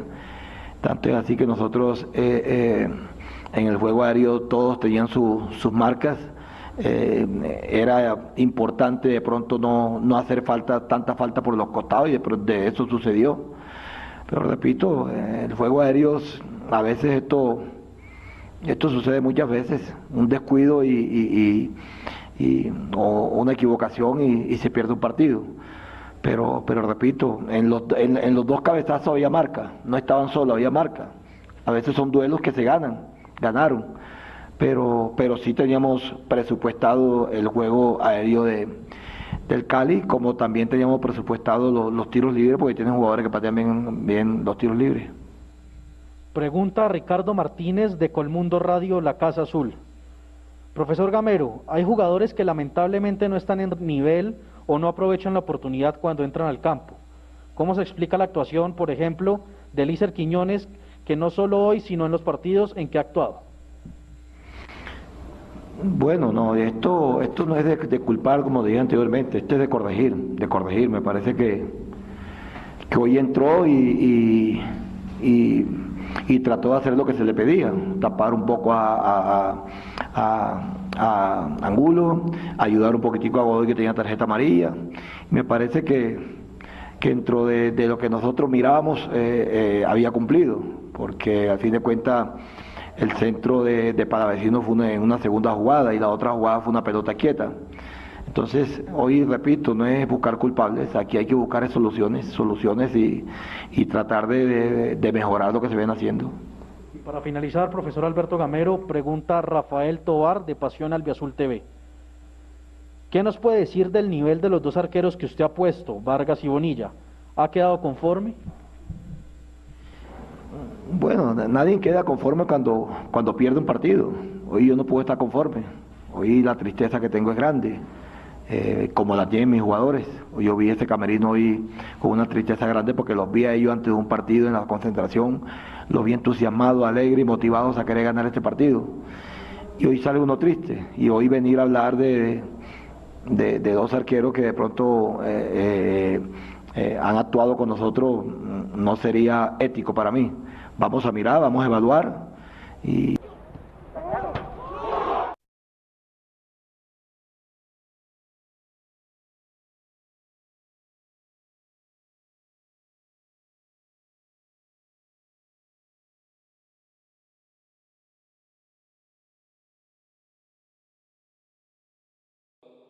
Pere, pere. No, Oiga, no, no, no, no, no, no. Terminó, No, no, no, terminó no, no. la, la rueda No, prensa. ¿Ya? Uy, qué No. suplicio. No, no. Qué suplicio. No, no. Yo, yo por eso les dije, pongan esa rueda de prensa en diferido, no la pongamos ya. No, no, no. Ahora, ¿quién duerme? Necesito una milanta para tantas ideas. Yo necesito ver los comentarios del chat porque debe estar. No, yo no quiero ver. mire, No, los no audios, quiero los leer audios, nada. los audios. Yo no quiero leer nada, yo no quiero Mire, enterarme de nada. No. Yo solamente, yo solamente me quiero centrar en tres cosas que dijo Alberto Gamero, que a mí, tres cosas para terminar en, una, en un concepto, pues. Uno, ¿cómo carajos tienes un partido controlado con un 1-0? ¿En serio? ¿En serio, hermano? ¿Un partido está controlado con un 1-0? No, viejo. Segundo, le, muy, muy pila Valentina con esa, con esa pregunta. Teníamos, eh, que si le pregunta a Valentina de Win Sports que si tenía referencia del juego aéreo. Y contesta, sí, claro, pues por supuesto que nosotros teníamos referencia del juego aéreo. Maestro, pero nos metieron dos goles de costado, de cabeza y en veces. pelota en movimiento y nos llegan cuatro veces. ¿Es en serio, Gamero? La última, la tercera. Dijo, yo vi a los jugadores alegres en la concentración, y obviamente yo ahora los veo tristes. Pues claro, hermano, ¿cómo no van a salir? ¿Cómo no van a estar alegres si uno es el equipo que usted para como tal antes de jugar el partido y otro el, el- el equipo que termina jugando el partido como titular? Pues ¿cómo no van a estar tristes con eso, hermano? No van a No, estar no, no. alegres estando en No. millonarios que les pagan puntuales, que, que, Ah, que bueno, duermen en los mejores es que tienen los mejores buses. Bueno, yo, yo me quedo con una cosa de lo que dijo Gamero para no repetir lo que dijo Leo. Yo ahí añadiría una cosa y es que yo siento que Gamero se confió. Se confió, él vio con el 1-0 que el Cali no estaba siendo muy agresivo y él dijo, el partido está dominado, todos tranquilos. Y, y- y creo que es ahí donde él mismo va en contra de lo que él ha venido diciendo y yo vuelvo a decir lo mismo. Él lo dijo en la rueda de prensa, que el partido se ganaba si fuera medio cero. Si usted ve que tiene el 1-0 arriba, no está fino para llegar al segundo, y usted da por muerto a un Deportivo Cali, que ha venido demostrando que es un equipo muy, muy regular, de muy buen juego, y con el 1-0 todos tranquilos. Yo no Edu, sé, perdón. yo no sé, se confió, se confió, Perdón, no le voy a complementar lo que usted está diciendo para que por favor siga. Dato de César Polonia, el Deportivo Cali completa 22 fechas invictos desde noviembre de 2019. Imagínese. 19 en Liga y 13 en Sudamericana. Por favor, Edu, siga con su concepto. No, Así que no, nos vamos, a, nos va- nos vamos a confiar con un equipo que viene invicto desde el año pa- que va a completar un invicto de un año. Exactamente. Es que, es que esos son el tipo de cosas que uno, que uno no entiende. Porque si todos los que somos hinchas, todos los que estamos en este mundo en el que tratamos a veces de jugar, analizar, teníamos claro que el equipo de- de- del Deportivo Cali no iba a ser papita para el loro, no iba a ser un partido fácil. Todos estábamos muy a la expectativa de cómo iba a parar Gamero el equipo, qué iba a salir a hacer el equipo de Millonarios. Y lo vimos, primer tiempo, estériles. Sí, que generamos y lo que usted quiera, pero no pasó nada. Afortunadamente para nosotros, en ese momento, ya no, en ese momento, a los 19 segundos llega el gol del Chicho Arango. Y dijimos, ya, nos quitamos ese peso tremendo, porque yo me venía imaginando ya cómo iba a ser la presión a los 15 minutos del segundo tiempo si no hemos metido gol. Lo logramos hacer. Hicimos lo más difícil para Millonarios, que es meter un gol, paradójicamente. ¿no? Este deporte de hacer goles y, y nos cuesta tremendamente hacer goles. Lo hacemos y luego no sabemos qué hacer con eso. Es como si usted le entregara una papa caliente y usted no sabe qué hacer con ella y usted, usted se la, se la va tirando para el otro y para el otro y la responsabilidad va volando de un lado para el otro. Y, y, y simplemente, y ahí sí yo estoy muy, muy de acuerdo con lo que dice Mechu, que a usted en su casa le volteen un partido en 10 minutos no demuestra otra cosa sino falta total de jerarquía y a veces no entender qué se está jugando. Y otra cosa ya para darle pasos a ustedes. Santiago Montoya, ¿qué hermano? ¿Realmente, realmente Santiago Montoya ni siquiera está para jugar en la Copa Sudamericana? Buen punto. Porque si, o es más, si- está inscrito en Copa Sudamericana. Entonces, sí, porque estaba en la lista de suplentes. Entonces, el tema ahí es, pues entonces, si ya nos damos cuenta que Gamero no lo está teniendo en cuenta para nada, y Gamero muy seguramente va a continuar para el siguiente año, pues entonces sencillo, señores, salgan de Santiago Montoya entonces en diciembre, ya está. Sí, Como tienen que salir de un montón. Exacto, entonces de los que se vencen el contrato, uno dice, listo, pues Santiago Montoya, yo tenía algún tipo de esperanza todavía por ahí con Santiago Montoya, pero si, si Gamero no lo ve y si Gamero cree que la solución es Elícer Quiñones por encima de Montoya, no diciendo que Montoya es la panacea ni es el santo grial, pero, pero que me vengan a decir que Quiñones es más que, que Santiago Montoya para solucionar un partido, no sé, o que el mismo Salazar, no sé. Eso quiere decir que entonces definitivamente el nivel individual de los que no están siendo titulares es tétrico, porque si no le da para jugar a Santiago Montoya y, a los otros muchachos jugar tres minutos perdiendo 2-1 y meter a Juan Camilo García. Ahora la gente dirá que claro, que facilísimo sentarnos acá desde la comodidad de nuestros hogares a criticar una rueda de prensa, pues es que para eso es este programa, para analizar y para opinar.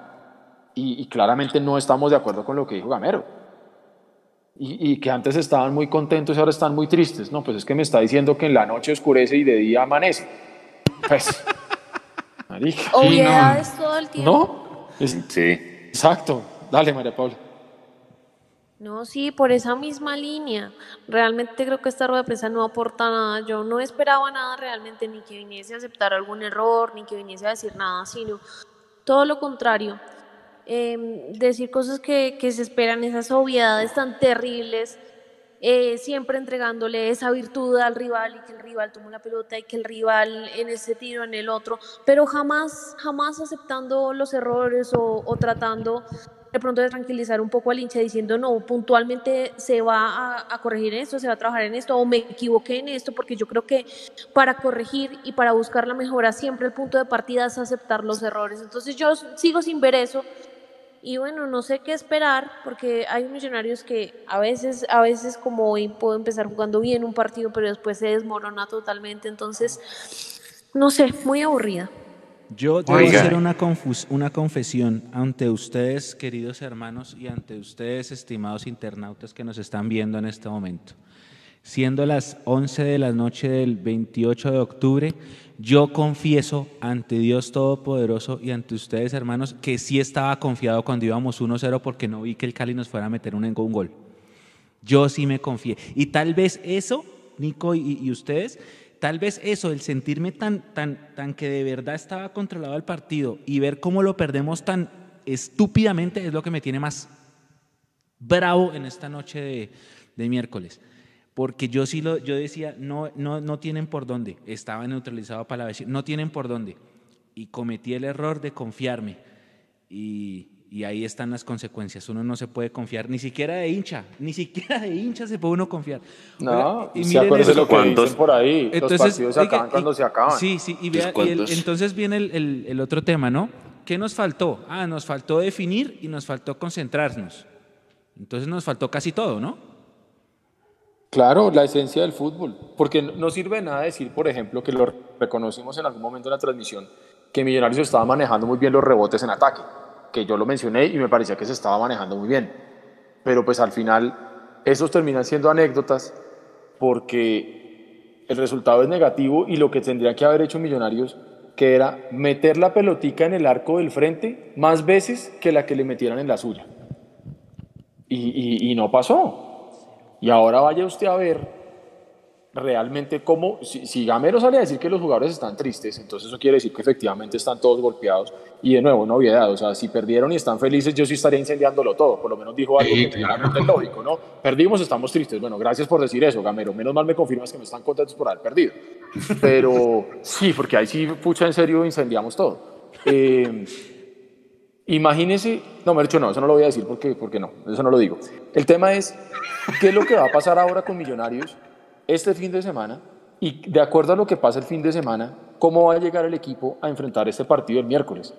Porque es que yo entiendo, son campeonatos diferentes, son lo que usted, pero es que al final es la misma línea de tiempo, es el mismo equipo, son los mismos personajes, sino que simplemente usted está actuando una hora distinta, pero al final es la misma cosa.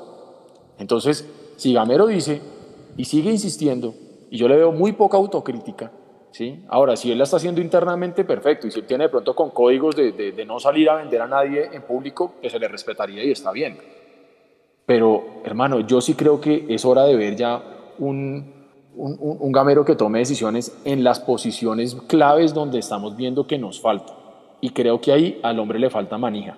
No sé. Juanse. Oiga, Macalister, si uno lo escucha y es parecer oír a Gamero, ¿no? Si hubiéramos metido los goles, no, pues, yo, sé que hubiera, pues, si hubiéramos metido los goles, no, no, no hubiéramos perdido. Es decir, es el mismo, es el mismo. Claro, si, si mi tía tuviera hueva, sería mi tía. Sí, sí, sí, exacto. no, quiero, no quiero. no. Ya, ya, no estamos en prime time, ya podemos decir todo ese tipo de cosas. No, pero verdad, o sea, Macalister Silva, el mismo discurso de Gamero, él, él siente que, que nos desconcentramos, pues, pues hay que estar concentrado, ¿sí? nada que hacer. Y usted, señor Macarice, es de los que tiene que, así sea que lo saquen, gritar desde el banco, hermano. No hay un capitán que grite, concentrémonos todos. Ahí es donde lo que dice Mechu, falta la jerarquía. O sea, ese tipo de discursos ya no lo sabemos de que si hubiéramos metido los goles, pues no nos los metimos. O sea, nada que hacer. Eso por un lado.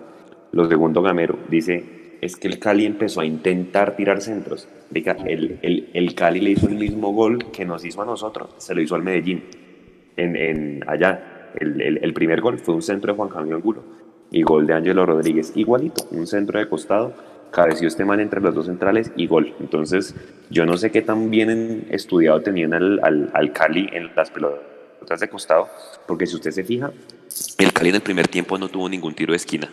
Y cuando empezó a levantar centros, que fue por allá en el minuto 80, fue cuando se empezó a hacer daño.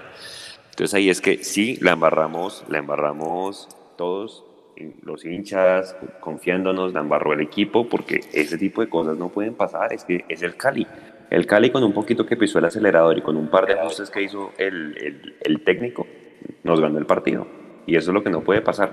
Está jodida la vuelta, además porque no sé si vayamos a tener por lo menos a, Juan Carlos Pereira ni a, ni, a, ni a, los laterales. Va a ser un partido difícil, pues porque el Cali si bien no ha perdido, pero bueno, esto es fútbol, los partidos hay que jugar Carlos, pero sí, me, yo me voy preocupado. Yo también estoy como Leandro, hubiera preferido escuchar la rueda de prensa mañana porque la falta, la, la, falta de autocrítica de Gamero es, es enorme. Oiga, Juan, yo no sé. Le, le mm. tengo una tarea para el Mundo Millos Live de mañana, porque creo que usted alguna vez me lo, me lo comentó, no en un programa, sino alguna vez charlando, la estadística de él como técnico en Sudamericana con Tolima.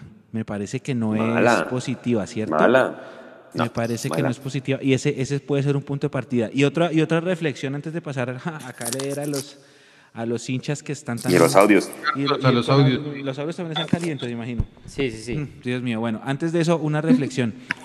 Mm, si, si la liga tiene 20 partidos, ¿listo? Si en los primeros 5 o 6 arrancas mal, pues tú dices no pasa nada porque quedan 14. Está bien, en 14 nos levantamos, pasan 4 la vida te da una segunda oportunidad cuando te premia y te dice, ya no pasan cuatro, sino ocho.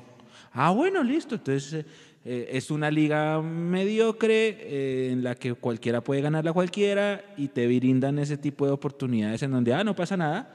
Nos levantamos de la fecha 10 a la 20, hacemos una carrera loca de puntos, ganamos tres partidos seguidos y nos instalamos entre los ocho. Y después entonces ahí en los cuadrangulares el que esté mejor en esa época del año gana. Perfecto, no pasa nada. Pero acá se dijo se explicó, se recalcó que esta era una serie cerrada de dos partidos en donde no se pueden cometer errores. Entonces, si, uno comete un error como el del Once Caldas, no pasa nada, ya pasó el Once Caldas, sigue, ¿quién sigue después del Caldas? Sigue Santa Fe, vamos a, mejorar, pero acá se equivoca uno y lo único que puede hacer es resarcirse en ocho días en matar o morir, porque ya, ya estaban preguntando las opciones de clasificar y ya las voy a decir. Pero compañeros, cuando un equipo está perdiendo y se desespera por buscar el empate, eso pasa en el fútbol de acá, en el de Venezuela, en el de España, en el de Inglaterra y en Play. Cuando uno va perdiendo y está desesperado, ¿qué hace? Tira centros. Tira centros. A la, maldita sea a ver qué puede pasar. y, y nos hicieron dos goles tirando centros. Y dejándose entrar. Entonces, yo no, ahí yo no veo ninguna sorpresa porque lo básico cuando un equipo va perdiendo y quiere desesperarse es tirar un centro a la maldita. Y eso fue lo que hizo. No, no me pueden decir que es que, que, es que vinieron de dos centros. Lo, lo, básico es, si voy ganando el partido, cuido el centro. ¿Cómo nos empató Santa Fe en el último minuto? ¿Se acuerdan? Con un gol de centro. Ahí está, pero es que las casualidades, compañeros, no existen. Es el trabajo y la repetición, hermano. Exacto. Nos tienen, nos tienen, no, yo creo que ya los rivales nos, tienen, nos tienen clarísima cuáles son nuestras debilidades, porque es que las fortalezas de Millonarios no es que los rivales las hayan podido eh, eh, detener, digamos de alguna manera, porque tampoco hemos tenido nosotros un equipo lleno de virtudes. Más bien los equipos rivales ya se han dado cuenta por dónde es que está la grieta de Millonarios y se han metido por ahí. Y yo lo decía al término del primer tiempo, el Deportivo Cali no había aprovechado eh, el lateral improvisado que teníamos en Godoy, no se han metido por ahí nunca. Vea, y el segundo tiempo salieron y lo hicieron. Y el experimento a Gamero le salió mal. Y el segundo gol nace de una pelota quieta desde el otro costado, pero igual sigue siendo un centro. El empate de Santa Fe nace de un tiro de esquina de ese mismo sector, un centro. Si un equipo va perdiendo, va a tirar centros, eso es normal. Yo no sé hace cuánto veo fútbol, pero siempre veo eso, y sobre todo en los segundos tiempos. Siempre es centro, centro, centro, centro. Pues no hay nada más que hacer. Sí, porque es la forma más rápida y más fácil de llegar al área cójala desde atrás y tírala a la olla a ver qué pasa. Es, es, es, menos difícil que tener que elaborar y que buscar el toque que buscar pasar el filtro a la mitad. Y, y creo yo que, que, Millonarios comete demasiados errores ya puntualizados por todos nosotros, pero yo le agrego otro. Somos un equipo tan inocente, somos un equipo tan bueno, somos un equipo que realmente no, no tenemos dientes no tenemos dientes. O sea, yo les digo, este era un, partido para jugar a cara de perro y tendríamos que haber salido a jugarlo como un pitbull y salimos a jugarlo como un, no sé, un, como, un fútbol, un pincher. Pincher. Sí, exacto, un pincher, hermano. Con el respeto debido a los pincher, ¿no? sí, sí, sí, o sea, que ahora no salgan los, los, los pinchers vamos a decirnos que aquí estamos haciéndole matoneo a, a los pincher y entonces que somos antianimales y nos van a cascar. No, tranquilos, yo, yo tengo perro y amo los perros. pero, exacto, sí. Entonces, pero lo que sí es, lo que sí es, es, es lamentable es pensar qué, qué, qué golpe más necesita este equipo para que se sacuda de una buena vez y diga, ya está, yo se lo tengo. Ya, ya, no más. Yo le tengo audios. después de los audios. Bueno, tenemos audios. Vamos con esta tanda de audios para cerrar todo lo, todo el, muchos audios mandaron hoy, muchos, Leandro. No se imaginan la transmisión en la vaca loca que nos metimos con esos audios, pero la verdad salieron, yo creo que también récord de audios en transmisión. La gente compartió mucho con nosotros. Entonces, muchas gracias por haber participado. Ahí está el número en pantalla para que lo guarden y, y participen en un próximo programa. Soy embajador de... Hola, mi nombre es David Muñoz y soy embajador de corazón. Mundo Millos. Buenas noches de la ciudad de Antioquia. José Mauricio Arias. ¿Qué más? Bien, a Camero le faltó hacer los cambios más rápido, pero no he sacado esos tres cobo los calidosos. Eh, el tercer arquero que tiene la oportunidad. El pelado puede dar pie con bola. Bien. Un primer tiempo que se jugó aceptablemente, que daba ilusiones de que en el segundo tiempo podíamos arrollar un Cali cagado por el frío y ahogado por la altura en Bogotá, pero no, hacen el gol y renunciaron se echaron para atrás, se cagaron con un kinder, un kinder. Buenas noches, señores. Excelente transmisión como siempre, apoyándolos desde la casa. Lamentablemente este equipo este semestre no dio pie con bola, este año no dimos pie con bola. Lamentablemente la hinchada está matando a otro ídolo más, como lo hicieron con Lunari, como lo hicieron con otros más. Eh, basta de las directivas. Acá no le, no le echemos la culpa a Gamero, porque Gamero hace lo que puede con, con lo que tiene. No le echemos la culpa al técnico. El verdadero cáncer de este equipo son las directivas. Basta de las directivas, basta de ser Camacho, basta, basta, ya no más. Basta este presidente. Este presidente se ha encargado de matar al equipo. Entonces, si no estuviéramos en pandemia, ahora eh, Ahora sería, ahora los, se abonan los mismos 12 mil y cada año va, a seguir lo mismo. Señores, bendiciones. Excelentes transmisiones como siempre. Aguante Mundomillos. Aguante. A mí me gusta esa frase, aguante Mundomillos. Espere, espere, espere que no hemos acabado. Ah, yo decía, hay más. Buenas noches, señores. Excelente transmisión como siempre, apoyando. Chino, una de dos. O Gamero se pone pilas o nos traen Hernán Torres. Esa sí no bueno, partir de eso, no sé quién, ojalá me gustaría, a María, que fue de Mundomillos, ¿quién le pregunta a Gamero cuál es la vaina con Juan Moreno? Y no me puede decir que es decisión técnica, que es... Porque hermano, ya a todos los canteranos le ha dado, le ha dado opción, inclusive a, a Abadía, o sea, no puedo creer que por encima de, de Abadía esté Quiñones, que bueno, son de diferentes posiciones, pero ahí, ahí está la vaina. Pero ojalá, ojalá Mundo Millos le hiciera esa pregunta a Gamero. ¿Por qué Juan Moreno no, pero estos otros dos sí? Muchachos, buenas noches. Daniel desde Bogotá. No, y jugaron bien, pero pensaron que de verdad Macalister les iba a arreglar de aquí para adelante y dependieron mucho de, de eso. Y se fue y, y Quiñones y el Pony Márquez no, no son jugadores. Gracias muchachos. Hola Mundomillos, buenas noches. Saludos desde Bogotá. ¿Cuándo será que Gamero le va a dar la oportunidad a Juan Moreno? Ya ha puesto varios jóvenes por necesidad en varios puestos. Le ha salido no del todo mal la, la apuesta por necesidad. Y ante el deficiente rendimiento de los arqueros que él trajo, creo que lo más coherente como, como hinchada y como sentimiento generalizado por lo visto en estos partidos es que se le dé una oportunidad real a Juan Moreno. Muchas gracias, saludos.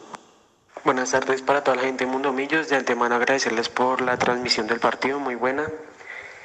Eh, ¿Qué hablar de Millonarios? Millonarios pues comenzó muy bien la primera parte, tocando, llegando. Eh, como siempre pues no sabemos definir, es algo que es inevitable por ahora y que me imagino que con el pasar de los entrenamientos irán mejorando, pero está muy difícil si no tenemos un 9-9 que meta los goles bien. Eh, eh, lamentablemente nos llegan los goles del Cali en pelotas paradas, eh, aunque se evidenció el rendimiento de Matías de los Santos y Vargas en todo el partido. Lamentablemente desde esa instancia nos marcan, nos confiamos. Cali es muy bueno, tiene un muy buen centrador como Palavecino. Hemos escuchado de Colorado que es muy bueno y pues nada, toca ir el, el otro miércoles a, a meter esos dos goles y clasificar porque es la única salvación que tiene Millonarios en, en este año. Y con este audio cerramos la tanda. Muchas gracias a todos los que participaron. Bueno, yo cordial también. saludo para todos. O sea, con este que voy a poner. Gracias. Grupo de Mundo Mi- muy pendiente. Buenas noches, un cordial saludo para todo el grupo de Mundomillos, muy pendiente del tercer tiempo. Les habla Humberto Carvajal, eh, desde Tenjo, Cundinamarca. Triste, decepcionado, eh, con la piedra afuera, la verdad, por, por lo que se vio, por cómo se nos va la, la, la victoria en 15 minutos, con cambios que uno no entiende, con actitudes del equipo que uno no termina de entender. Mm, definitivamente lo mejor sería hacer un gol al minuto 90 y que no adicionen más, porque si no, les entregamos el balón a, a los rivales y entramos en un pánico terrible, que no lo, no lo debería tener un equipo como Millonarios. No se ve actitud, no se ve como esa entereza hacia la camisa que están utilizando. Y obviamente desde atrás, empezando desde el arquero y, y los centrales, no se ve una estructura defensiva que le dé seguridad al equipo. ¿sí? Entonces falta atrás, faltan goles y creo que estamos remando con lo poco que tenemos. Entonces es triste, es triste porque se nos ilusionó con el primer gol, pero luego todo se fue al piso. Entonces, nada, esperar a ver qué pasa contra Nacional, eh, la vuelta contra el Cali. De todas maneras es un panorama algo complicado. Pero bueno, ahí seguiremos apoyando a Millonarios. Un saludo para todos. Ah, No, muchísimas gracias. La Ese sí le pegó al perro. Ese man Sí, sabe sí, cómo es sí. la vuelta. Claro. 0-0 hasta el minuto 94, meter gol al 95 muy y se acabó el partido y no tenemos riesgo de nada. Oiga, de los 10 partidos, de los 10 partidos que se jugaron en esta nueva fase de la Sudamericana entre ayer y hoy, de esos Señor. 10 partidos solamente hubo dos equipos que perdieron de local. No, que perdieron de local. Es por Huancayo y Millonarios. Tremendo honor. Edu, ¿me recuerda, Bueno. porfa, cuándo fue la última vez que ganamos en Palma Seca? En Palma Seca no hemos ganado nunca. Gracias ganado por el nunca. dato. Es que están preguntando que, que cómo son las opciones, entonces hay que decirle, si ganamos 1-0, Ah, bueno, cuéntelas. si ganamos 1-0, nos eliminan por gol visitante. Si empatamos cualquier marcador, nos eliminan por ganar la serie. Si perdemos, nos eliminan porque acá también perdimos. Si ganamos 2-1 hay penaltis, porque se empata la serie literal en todo, en goles visitantes y en goles totales. Si ganamos 3-2, 4-3, 5-4, clasificamos por gol visitante. Si ganamos 3-1, 2-0, eh, 4-2, por dos o más goles de diferencia clasificamos. Entonces el reto es, primero hay que hacer más de un gol y segundo hay que ganar por dos goles para clasificar a la siguiente fase. O al menos 2-1 para forzar los penaltis. Ahora sí, Leo. No, no, yo por lo menos para, para, para terminar y ya para, para retirarme en la noche de hoy, el tercer tiempo, yo les había dicho a ustedes, eso sí me acuerdo de haberlo dicho en un live, no en una conversación con mi señora, que Millonarios no podía ser McAllister dependiente. Y, Y la fue el mejor. verdad, ¿Cómo le parece? Por números. Por números fue el mejor. Sí. Pero bueno, o bueno, sí, podemos ser McAllister dependientes siempre y cuando esté perfectamente al 200%. ¿Listo? Así es por números, ya me desbancó completamente el comentario. Así que, pues yo creo que menos, Mac- menos McAllister dependiente, o si vamos a ser McAllister dependientes, al 100%.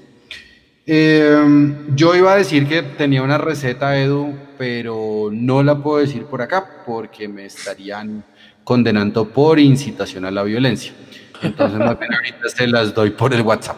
Y la, Eso. tercera, y la tercera para retirarme es cuando Alberto Gamero sale del Deportes Tolima y lo están despidiendo, que venía para Millonarios, Álvaro Montero.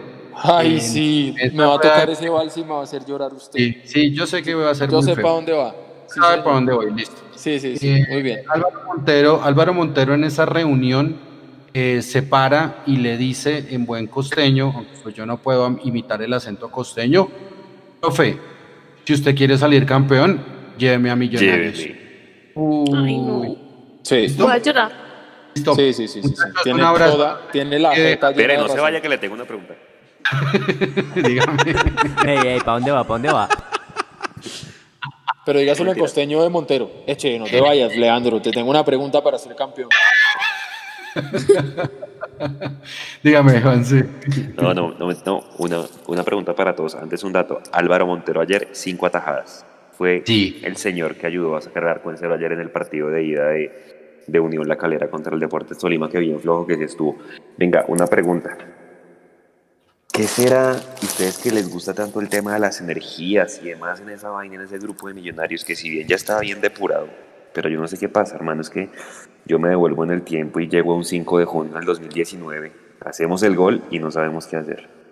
Y ya saben lo que pasa de ahí en adelante. Desde ese día, sí. Es que yo me acuerdo lo mismo, ¿sí?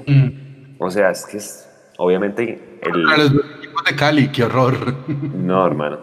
O sea, es que, es que, es que fíjese que aquí uno puede hablar de, de, de, de- de jugadores, de capacidad, de técnico, porque el técnico era otro. De pronto en ese entonces teníamos mejores jugadores. Pero ahí es donde digo, la mente, la, la cabeza, las energías, yo no sé.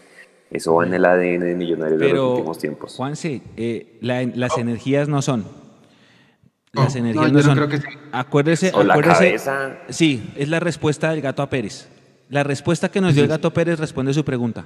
Metieron un gol y se cagaron del susto. Ya, listo. Contra los dos equipos de Cali, bueno. O sea, estamos viviendo un loop con los dos equipos de ¿Cuántos, Cali, bueno. ¿Cuántos jugadores de ese, de ese 2-1 con el América habían hoy? Eh, no, estaba Matías. Maca, Matías. No, Matías no, no, no, no, no, no. Ah, no, Matías no jugó, Matías no. estaba lesionado. No, estaba, estaba- Rambal y Paz, Rambal y Paz eran los Maca. centrales. Y ya. ¿Qué? ¿Y Duque?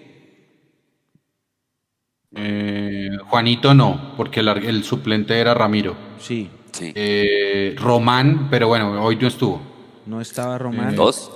No ¿Dos estaban los jugadores? Solo estaban Pero esos dos. los mismos que están son los líderes No, del equipo. Chicho, tam- Chicho también estuvo. Eso, a eso Ojo. quería ir. Gracias, Nicolás. Eh, O sea, ¿Qué cosa? los, Gracias, Nicolás. Y los si que quieren, mañana le podemos dar todo lo que quieran en el live a ese tema, porque a eso voy. Y, y quiero dejarla picando. Leandro, que repitieron, eh, o sea, de aquella vez repitieron McAllister y Duque. ¿sí? Ay, los referentes del equipo, que qué son los referentes, que son los líderes. Uy, y eso está denso, Lorenzo. Chao, me voy a dormir porque si no, no, no, no puedo dormir ahora sí. Y tiene que trabajar, hágale. Chao, Leandro. Un abrazo, Bueno, muchachos. Para cerrar, María Paula. Opinión. ¿Mapis? ¿Cómo te vas? Se No, durmió. ya saben. Ah. No, no, Ya- no. ya te tomaste un saben. tecito. No, no, no, yo hoy no voy a poder dormir. ¿Quién sabe que no me voy a poder dormir realmente? Porque tengo como muchas cosas en la cabeza y, y uno debería, bueno, pasar página y esperar lo que pueda pasar el sábado y el otro miércoles, pero es que realmente hoy sí me voy con muchísimo malestar y, y después de escuchar esa rueda de prensa, pues, pues mucho peor. Eduardo. No, yo sí, aquí, aquí afortunadamente el tema de la edad ayuda a dormir. Entonces yo creo que yo sí voy a poder dormir.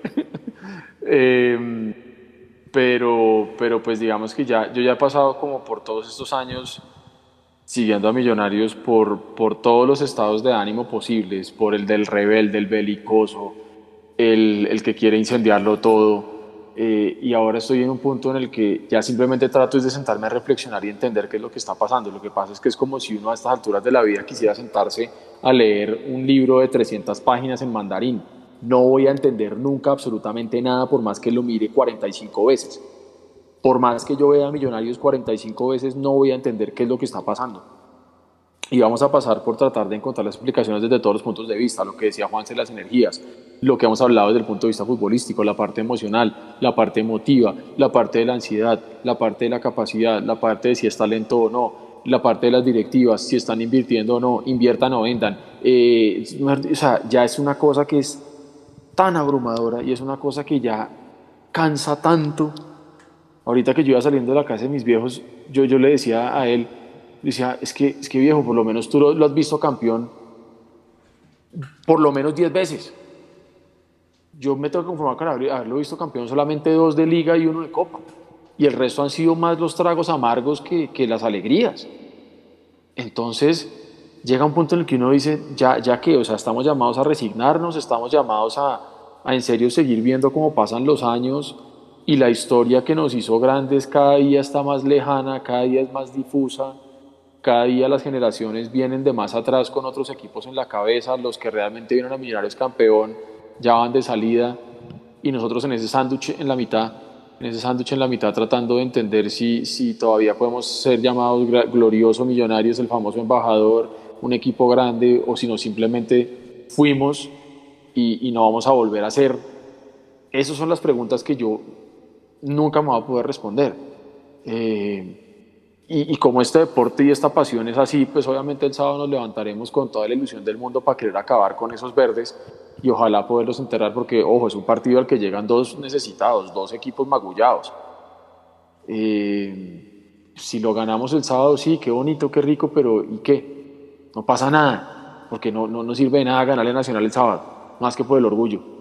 Pero si perdemos se va a incendiar todo y, y acuérdense de mí y luego pensar en el Cali contra, contra, contra todas las estadísticas del mundo. Entonces, nada, yo, yo sí me voy a poder ir a dormir, pero más porque vivo cansado y porque, porque en serio ya afortunadamente puedo conciliar el sueño muy rápido, pero, pero da mucha, mucha tristeza. Yo ya no tengo bronca, yo ya tengo tristeza y es como una sensación de resignación de, de que cualquier cosa que me den ya va a ser cariño, porque no estoy Mm. esperando nada. Mechu. Ay, Juan, esas reflexiones suyas. El 5 de junio del año pasado era el mejor equipo del torneo contra un equipo de suplentes.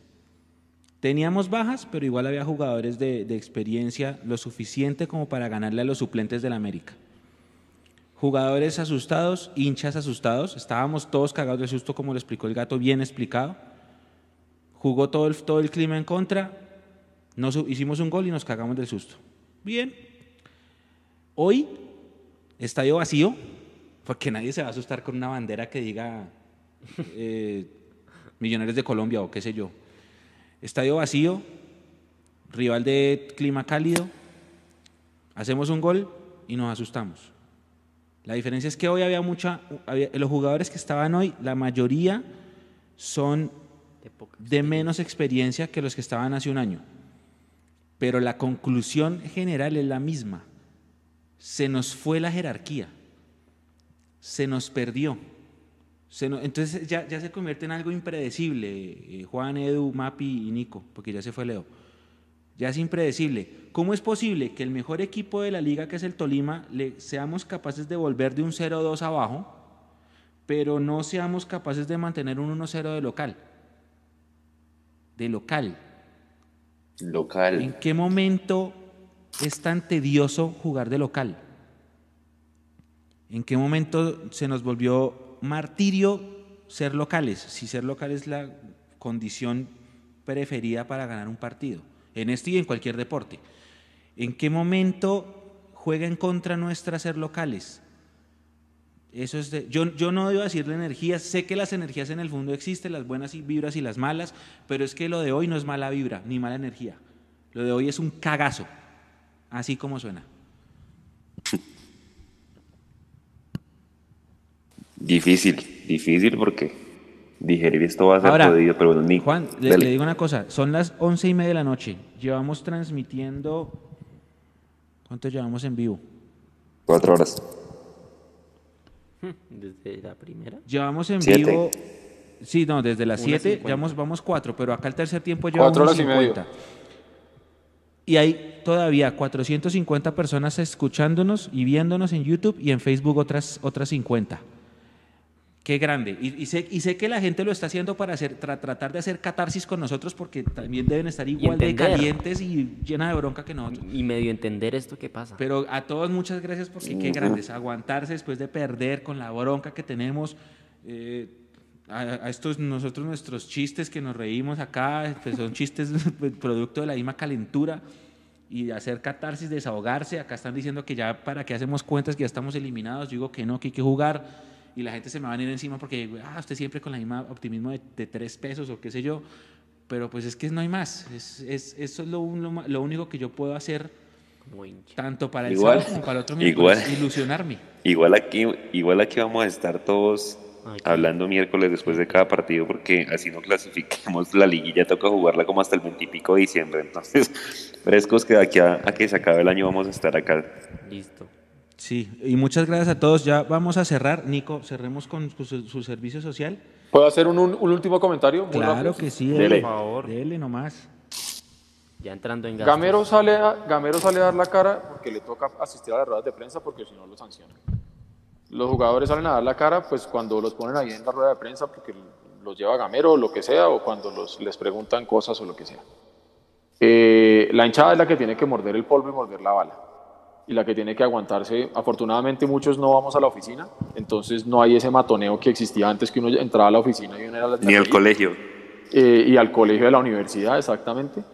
Eh, pero la gran pregunta aquí, y, y con esa ya yo me despido agradeciéndoles a todos ustedes una excelente transmisión y mandándoles un abrazo muy grande, saben que los quiero y los respeto mucho a todos.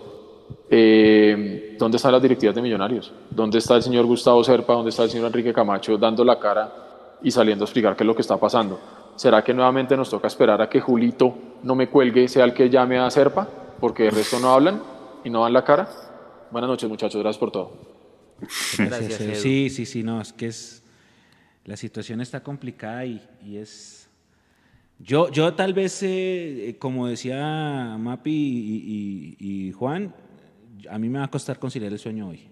Primero porque hay un montón de trabajo por hacer y segundo porque yo sí estoy de verdad, estoy tratando de contenerme para no tirar madrazos porque nos desmonetizan. En otras circunstancias. O sea, ¿Cuándo? mucho- Venga. Cerramos esto y detrás de cámaras me voy a desahogar como si no hubiera un mañana. Pero sí, estoy, estoy Está- bastante caliente está- esta catarsis. ¿Está más caliente hoy o cuando nos empataron del clásico Hoy. hace... Es que, es que no sé, Juanse, hoy, hoy teníamos toda la esperanza, porque digamos en la liga uno ya sabe que va mal. En Sudamericana teníamos toda la esperanza de, de cambiar el, el, añito de asqueroso que llevamos. Entonces yo creo que eso es lo que también duele. Sí, hoy, hoy. Y es, es el mismo desenlace con la diferencia de que hoy perdimos. Pero es el mismo desenlace. Partido controlado, los estamos mandando en la cancha, hacemos un gol, nos cagamos, nos tiran un centro y nos hacen un gol. La diferencia es que Santa Fe tiene un hombre menos, igual nos cagamos y nos empata, pero hoy era un partido que no se podía tener el arco, no, no se podía eh, recibir goles y lo sabíamos todos. Y, y pasa es- y además uno dice, listo, si perdemos 2-1, pero empezamos perdiendo 2-0 al minuto 20 del primer tiempo y vamos a... uno dice, bueno, hubo punto honor. Pero usted ganando el partido faltando 15 minutos y que se caiga así el, el resultado, es, eso, eso es lo que tal vez duele más. Eso da rabia. Sí. Listo. Difícil. Bueno, pues ya para cerrar nada, yo creo que vamos, a, acuérdese, Mecho, que dijimos hace la semana pasada, en las próximas tres semanas, llevamos en la semana y media de esas tres, nos jugamos el año. Y, pues no es que vayamos muy bien, viene un partido jodidísimo con Nacional y viene la revancha en Cali. De esos dos partidos depende gran parte de los objetivos que, que Gamero y lo que pusimos, ¿no? Tiene que por lo menos pasar dos fases de Sudamericana, ya estamos colgados ahí, tenemos que ganar. Tenemos que hacer la mayor cantidad de puntos posibles en liga para no jodernos y no estar preocupados por el descenso 2022 y tenemos que ganarnos la liguilla. O sea, tenemos que ir a torneo internacional el otro año. Si no se cumplen esos tres objetivos o alguno de esos tres, me preocupa que se vaya a quemar a Gamero por todo y que, y que todos queramos que se quede. No sé qué decisiones tomen arriba con, con que ninguno de esos tres objetivos se cumpla. Por mi parte no es más, también agradecerle a toda la gente. Diga, diga. No, no, no, termine, termine, termine, termine. No, no, Espérame, Juan, por mi parte no es más agradecerles, señor. No, es que justamente antes de, antes de pasar a Mapi para, para el último mensaje, eh, eso, eso que usted acaba de decir también influye en el nivel de calentura o de empute, como lo quiera el, el- el- el internauta, de hoy. Porque si usted sabe que se está jugando en la Copa Sudamericana, que era el objetivo número uno, porque uno dice, listo, en la liga vamos de 14, está lejos el octavo, no pasa nada. Pero si nos estamos jugando la vida acá, menos se pueden cometer ese tipo de, de Claro. fallas. Eso le mete, le mete un plus más a que todos estemos entre tristes, frustrados, bravos, mm, no sé, todos los estados tristes, malos, negativos de, de la vida. Mapi, eh, ¿tú- ¿tienes alguna reflexión antes de cerrar? No, nada más. Yo creo que ese es el resumen y, y siempre lo que va a dar más rabia es la manera en la que en la que se pierden los partidos, cómo se pierden y en los momentos en los que está el equipo. Entonces, bueno, creo que bajo ningún punto lo de hoy puede ser justificado ni porque el rival hizo o no, sino es lo que realmente Millonarios dejó de hacer. El tono de tu voz, ya, mejor dicho. Par- lo parte a uno. Ya- yo creo que la- Sí, las, sí, los sí, chicos- sí. Las, pe- las personas que están conectadas escuchan a Mapi y ya van a empezar otra vez. Vida y madre, pero. El tono de la voz, Mapi, me mataste. Me mataste. No, a, no. Ver, a ver, Nico. No, y es que- Señor. No, no, no, y es que, y, y, y, y pues ojalá el, el sábado ganemos y toda la vaina, pero es que seguramente ya mucha gente estará haciendo plan para escucharnos, porque acuérdense que hay toque de queda en Bogotá, la gente va a estar en su casa, y pues obviamente ganemos o perdamos, la gente querrá estar con nosotros el, el sábado. Yo no me quiero imaginar donde no saquemos el resultado el sábado. Me veo aquí dentro de dos días haciendo lo mismo y hablando de lo mismo de, de- de la campaña, del proceso, pero bueno. A mí, ¿sabe Eh, qué me da esperemos- miedo de eso, Juanse? que, ¿Qué? o sea, si el resultado del sábado no se da, realmente van a empezar a buscar el abogado arriba, arriba, arriba, como dicen, y el abogado no es gamero. Si el sábado. Y ese es el problema, que la cabeza más fácil para indicar, para señalar y para cortar va a ser la de gamero. Y ese Sí, sería claro. el peor error que puede cometer Millonarios hoy en día. Puede que sea lo más impopular que yo estoy diciendo, pero a gamero hay que aguantarlo. Hay que aguantar a gamero, porque vuelvo y digo, si nosotros queremos de alguna u otra manera exigirle a esta directiva, hay que ver cómo van a manejar ellos su proyecto con Gamero. Porque la fácil es salir a cortarle la cabeza a Gamero, volver a traer otro técnico nuevo y empezamos en el círculo vicioso otra vez. Entonces no, No, se le va a poder exigir nada a la directiva porque vamos a empezar de nuevo a decir, no, pues como el técnico es nuevo, es proceso nuevo, jugadores nuevos, estamos en construcción, vamos a empezar de nuevo. Nada, lo mejor que le puede pasar y puede sonar contradictorio para Millonarios es que se quede Gamero para que se le pueda exigir realmente a la directiva los frutos que tanto nos están prometiendo de este proceso con Gamero. Porque si no vuelvo y digo, ya es hora que los que toman las decisiones en Millonarios sean los que, uno, den la cara o dos, den un paso al costado. Porque ya está bueno que los ca- sacrificados sigan siendo técnicos, jugadores e hinchas y los señores que manejan este equipo allá sentados en sus escritorios, cagados de la risa. Estoy de acuerdo con Eduardo en todo. Sí, sí, yo, yo desde diciembre vengo diciendo esto que sea un proceso y aguantémoslo. Pase lo que pase, hay que aguantar el, proceso durante este año, porque este fue un año atípico y la pandemia y el COVID y la cuarentena y los entrenamientos y las burbujas y bla, bla, bla, bla, bla. Pero si este proceso que va en curso por necesidad, que es por necesidad, que estamos poniendo a jugar a nuestros canteranos, que este proceso se rompe, al técnico que llegue habrá que pedirle resultados inmediatos, porque se rompió un proceso. Y así, así no, va, no va a funcionar. Entonces estoy de acuerdo con Edu. Eh, ahora sí, para cerrar, gracias a todos. Ya aquí la gente sigue, aquí la gente sigue con, con todo y eh, le manda mensajes a, Mapi también que que qué buena voz, le manda mensajes y que, y que pues obviamente mucha gente también dándonos las gracias por permitirle desahogarse con nosotros. Eh, Nico, cierra usted con, con, su servicio social antes de cerrar. Pues aprovechando que, que los que están ahorita son los más fieles, ¿sí o no? Son los seguidores número uno de Mundomillos. Esto es algo personal. Yo tengo esta camiseta de Fabián Vargas, año 2014-2015, con algo muy especial y es la firma de Ronaldinho Gaucho. La estoy rifando, entonces quien quiera comprar un cupo, son solo 100, ya, va, ya quedan pocos. Pueden escribir al número de WhatsApp que está aquí abajito o pueden escribir a mi Instagram, que creo que eh, eh, aquí. Entonces pueden escribir ahí, eh, yo los atiendo mañana, mañana va a estar respondiendo a las personas que escribieron hoy. Y ya, muchas gracias por el apoyo. Y última cosa, en el chat de YouTube está fijado la comunidad exclusiva de Mundomillos.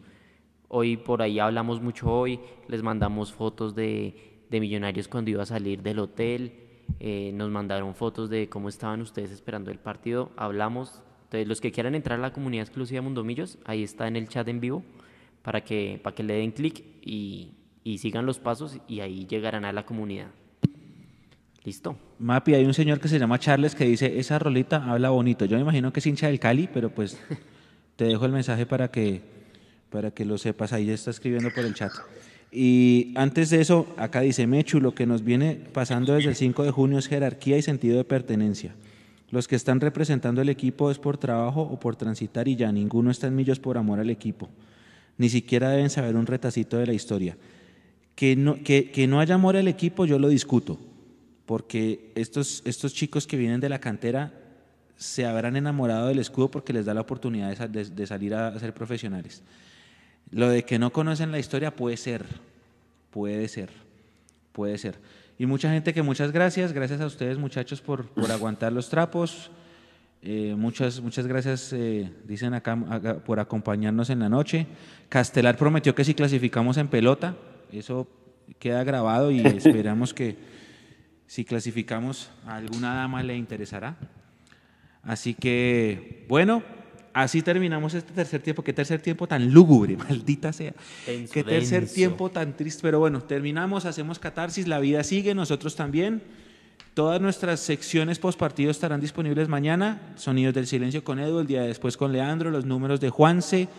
Eh, Mapi, si te, se te ocurre alguna sección, también bienvenida, la propones y y si quieres hacer tu propio sello, alguna, algún contenido especial para nosotros, bienvenida sea. Nosotros seguimos con las crónicas, seguimos con la rueda de prensa que ya la vamos a montar también. Y todo el previo. Toda la previa desde, desde el jueves en la tarde y el viernes de Nacional, el partido que nadie quiere perder. Gas, pero en este momento es el partido que yo no quiero jugar, se lo digo de frente. La vida sigue y, hay que ponerle desde mañana mucha buena vibra para, para, lo que sigue el sábado. A todos muchísimas gracias por estar, muchísimas, muchísimas gracias. Cerramos acá. Un abrazo muy grande para todos y recuerden, nos estamos encontrando. Ah, mañana también hay live. Nos encontramos mañana en vivo a las 9 de la noche. Y nada, esto sigue, esto sigue y a ver si, si podemos masticar la bronca cada uno por su lado. Un abrazo muy grande para todos. Chau. Chao.